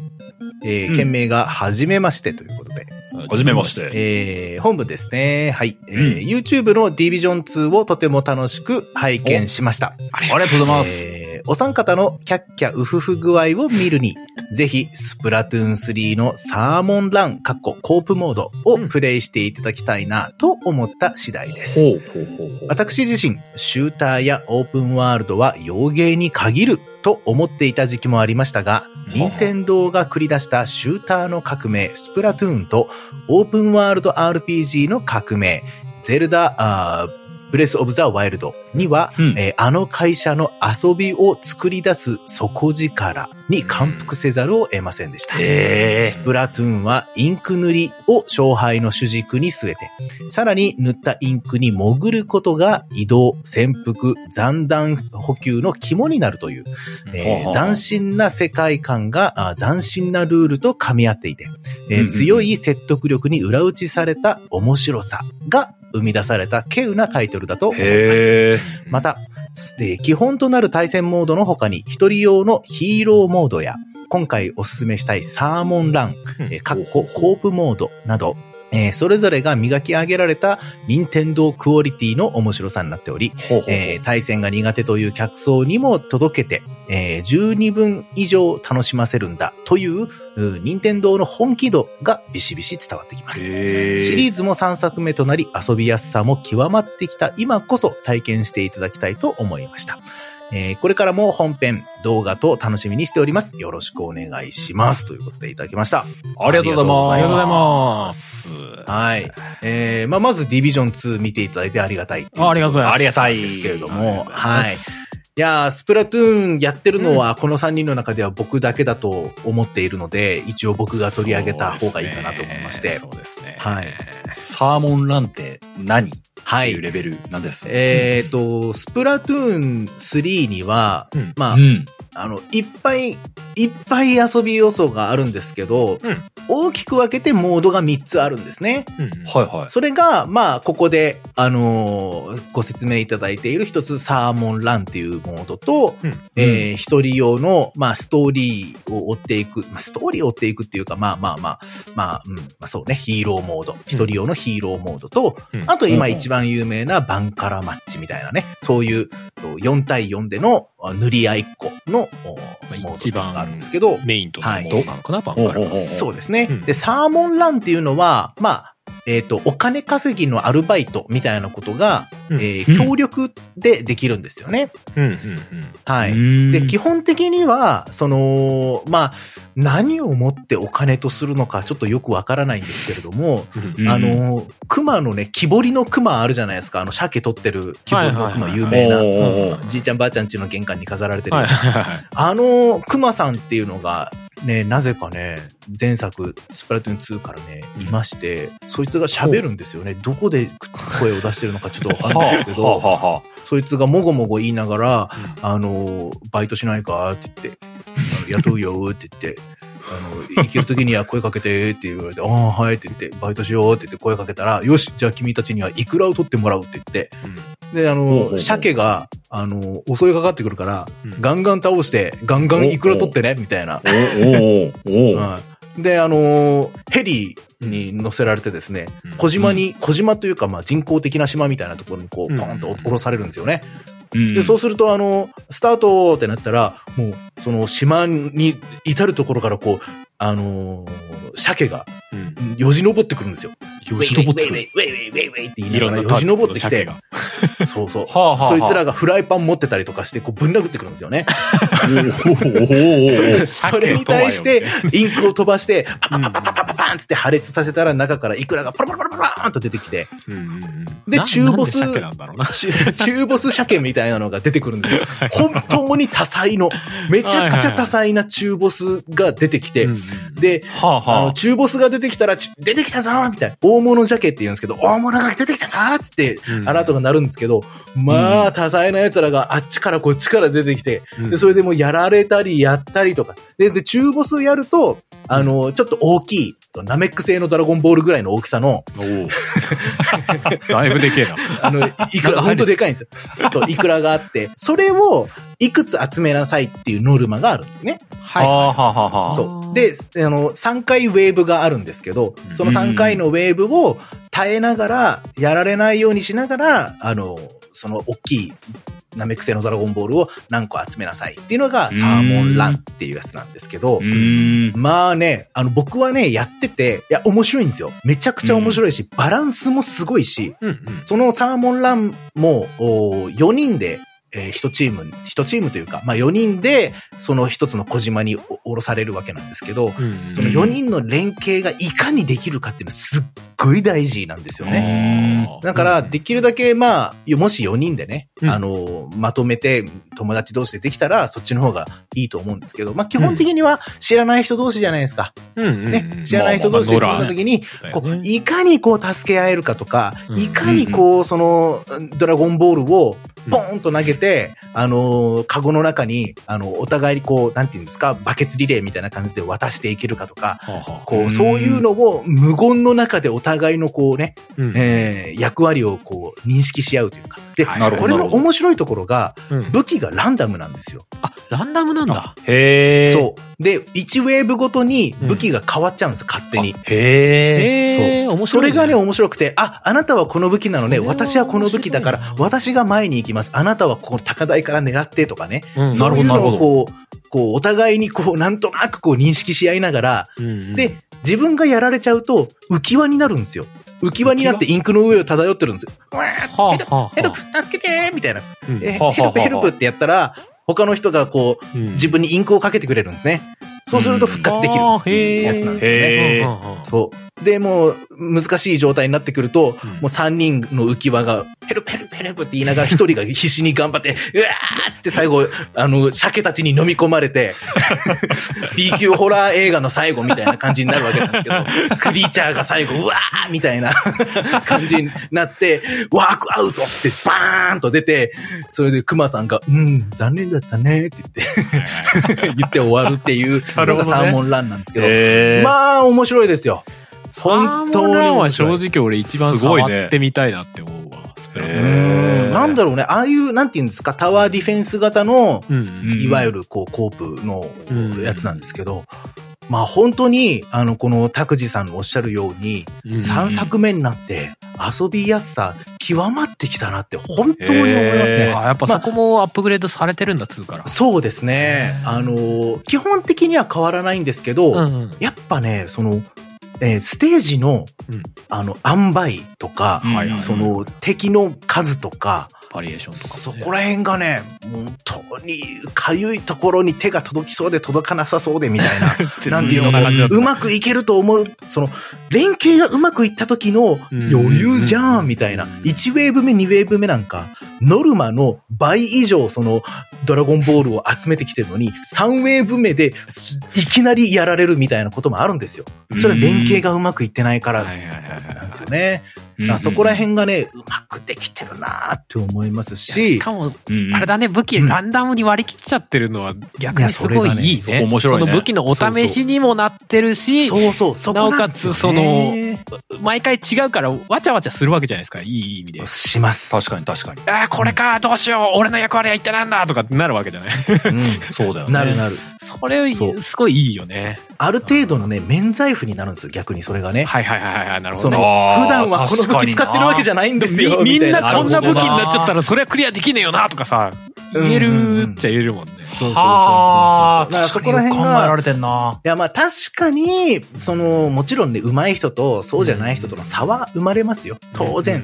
なんか、か貢献できたりできなかったりっていうのはもちろんありますけど、うんうん嫌な気持ちにさせないっていうゲームにすごくなってるんですようね。それはもう、あの、バンカー待ちとかも、その、メインのやつもうん、そうです。その、微妙に2の時と比べて、うんあの、リザルトの表示のさせ方変えてたりとかするんですよね。へへえ。えう。ん、その、本当に細かいところに賞を上げたりするんですよ。はいはいはいはいはいはい。はああなたはなん一番か、注目されたでしょう、みたいな。あの、マイナスが際立たないようにしてるみたいな。そうそうそうそうそう。はいはいはへえ。前までは、勝ったチームと負けたチームが両方横並びになってて、うん勝った方はウェーイって喜んでて、負けた方はズーンってこう落ち込んでるってなってたんだけど、勝ったチームしか表示されないようになってたりとかね。い。うーん。なんかそういううのが、で、しかもこう、あの、4人の、同じチームの4人の中で、誰が一番キル取ったかとかっていう、こう、一覧で見れるようになってるんですけどその見れるのが、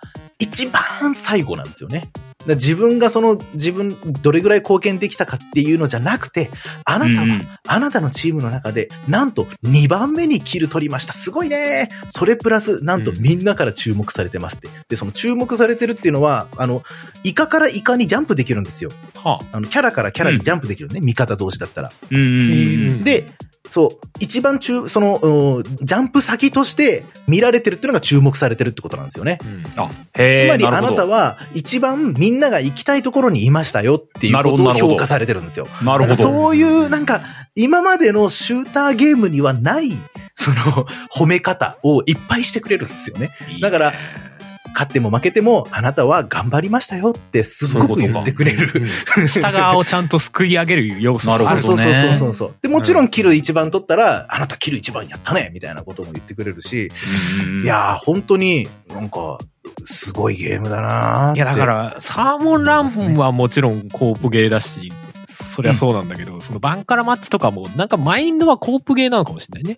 まあまあまあ、あーそうですコープ協力しながら、まあ、形としては対人で対戦はしてるけど、うん基本は協力なんだよっていう、なるほど。なるほど、なるほど。そう聞くと。まあ、あとはまあね、本当あの、拓司さんのおっしゃる通りですけど、スプラトゥーンっていうゲームのそもそものね、インクを塗って陣地を広げるっていうことが勝敗になる。決して。キルをした数じゃないよと。キルすることも戦略上重要なんですけど、うんキルが重要じゃなくて、塗るのが重要なんだっていうことが、やっぱスプラトゥーンの革新的うんな革新だよね。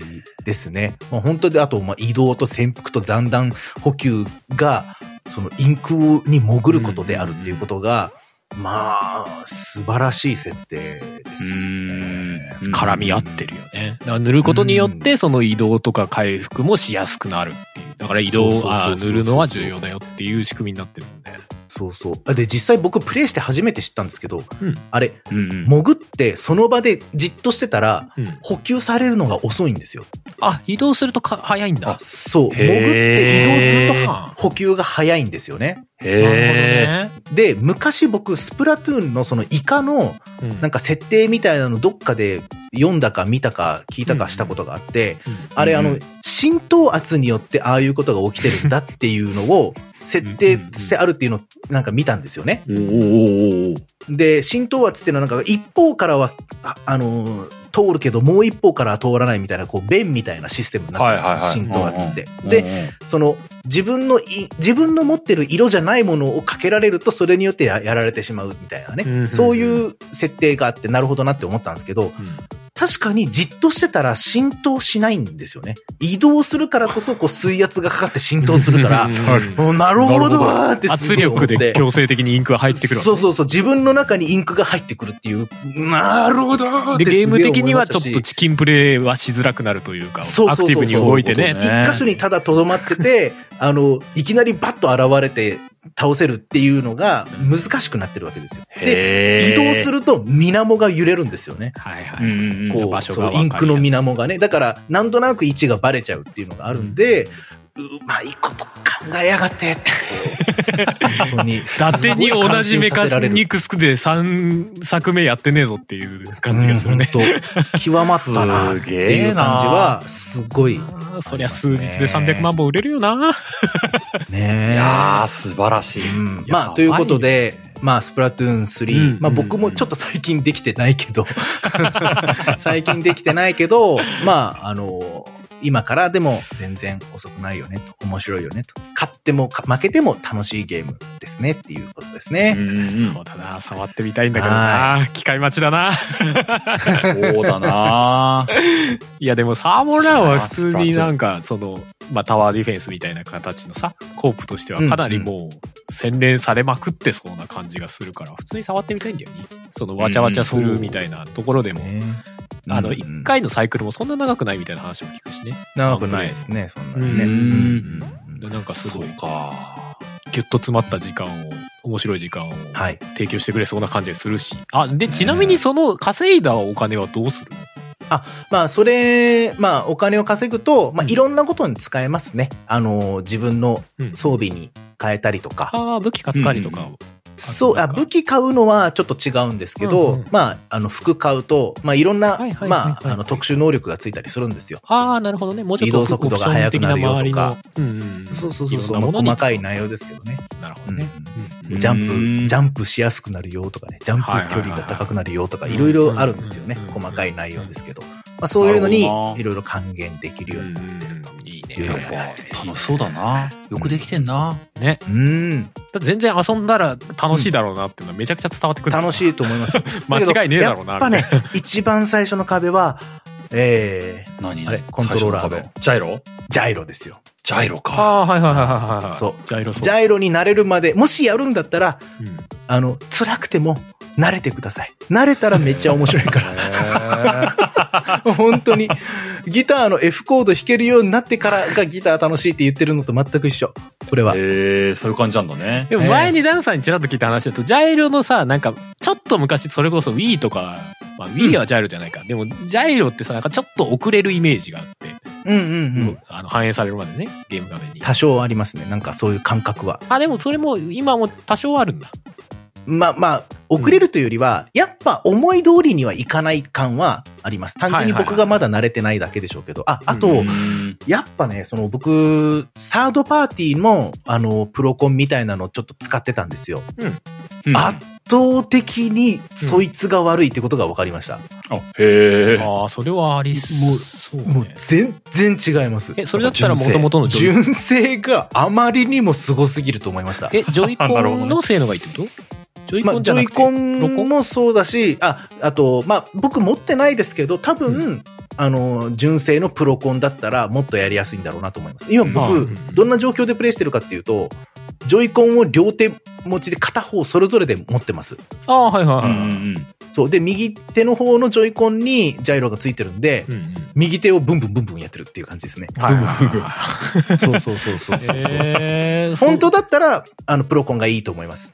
はいはいはい。だけどもう僕今それで慣れちゃったんで、うんもうそれでやってます。なるほどな。うん。その操作コント系ローラーでやっね。たことない。あ、でも昔 Wii かなんかであのメトロイドプライムかなんかがそれに近いような操作系だったような気もするけど。へえ。ほどえーどんな感じなんだコントローラー大事ですから、うんあんまりね、でも確かにちょっと高いかもなって思うかもしれないですけど、やっうんぱまあサードパーティーは、もうやっぱダメだなって。ダメっていうことじゃないですけど、ゲームによる、ゲームによりますけどね。うんうんうんこんだけアクション性高いとこんなに違うんかってやっぱ全然違いましたね、操作性の違いが。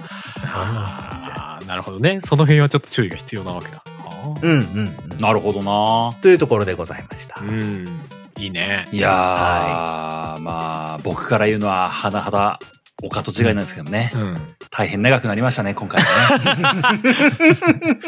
確かにね。はい。いやー、なんか、なんとか2時間終わっていきたいと思うんでね。はいはいはい今日は3本で終わっていこうかなと思いますよ。本当すいませんね。はい。4本5本読めればいいんですけどね。すいませんね、本当にね。皆さんお便りありがとうございます。皆さん。ありがとうございますありがとうございます。あのすべて読んでますから、すべて真摯に受け取っております。はい。さようでございます紹介しきれないものはあるんですよね。はい読ませてもらってますんでね。うんはい。まあまあ最後、エンディング入っていこうかと思います。はい。はーい。あなたの代わりに音作り。カメレオンスタジエンディングでーす。オ。はいはいい。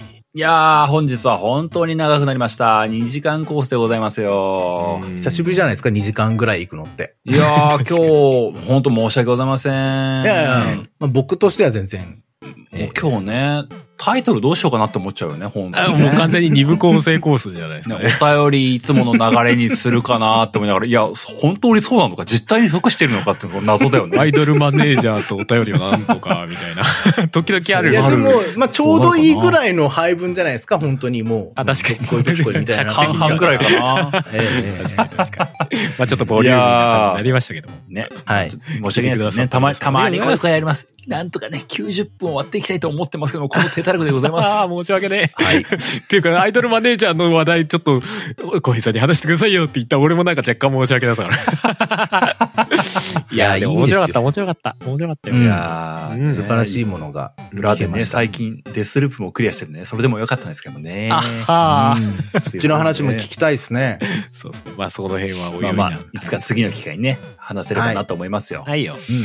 まあまあ、今日はね、お便り紹介してきましたけどもね、うんあのー引き続きお便り募集してますんでねはい、あの、お気軽にどしどしお送りいただければなと思いますんで、いつもの提供を読んでいこうかなと思います。はい。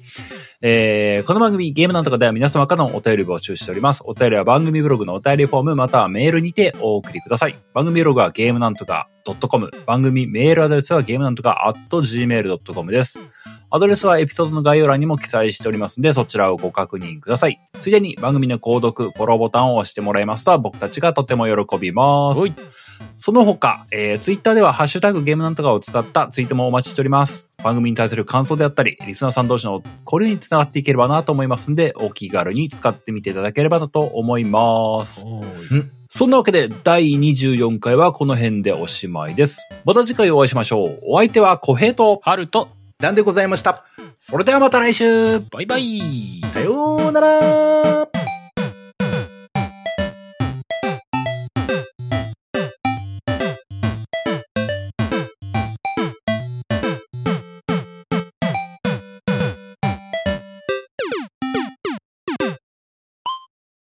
ポッドキャストやりたいと思い立ったら、ポッドキャスト制作指南所。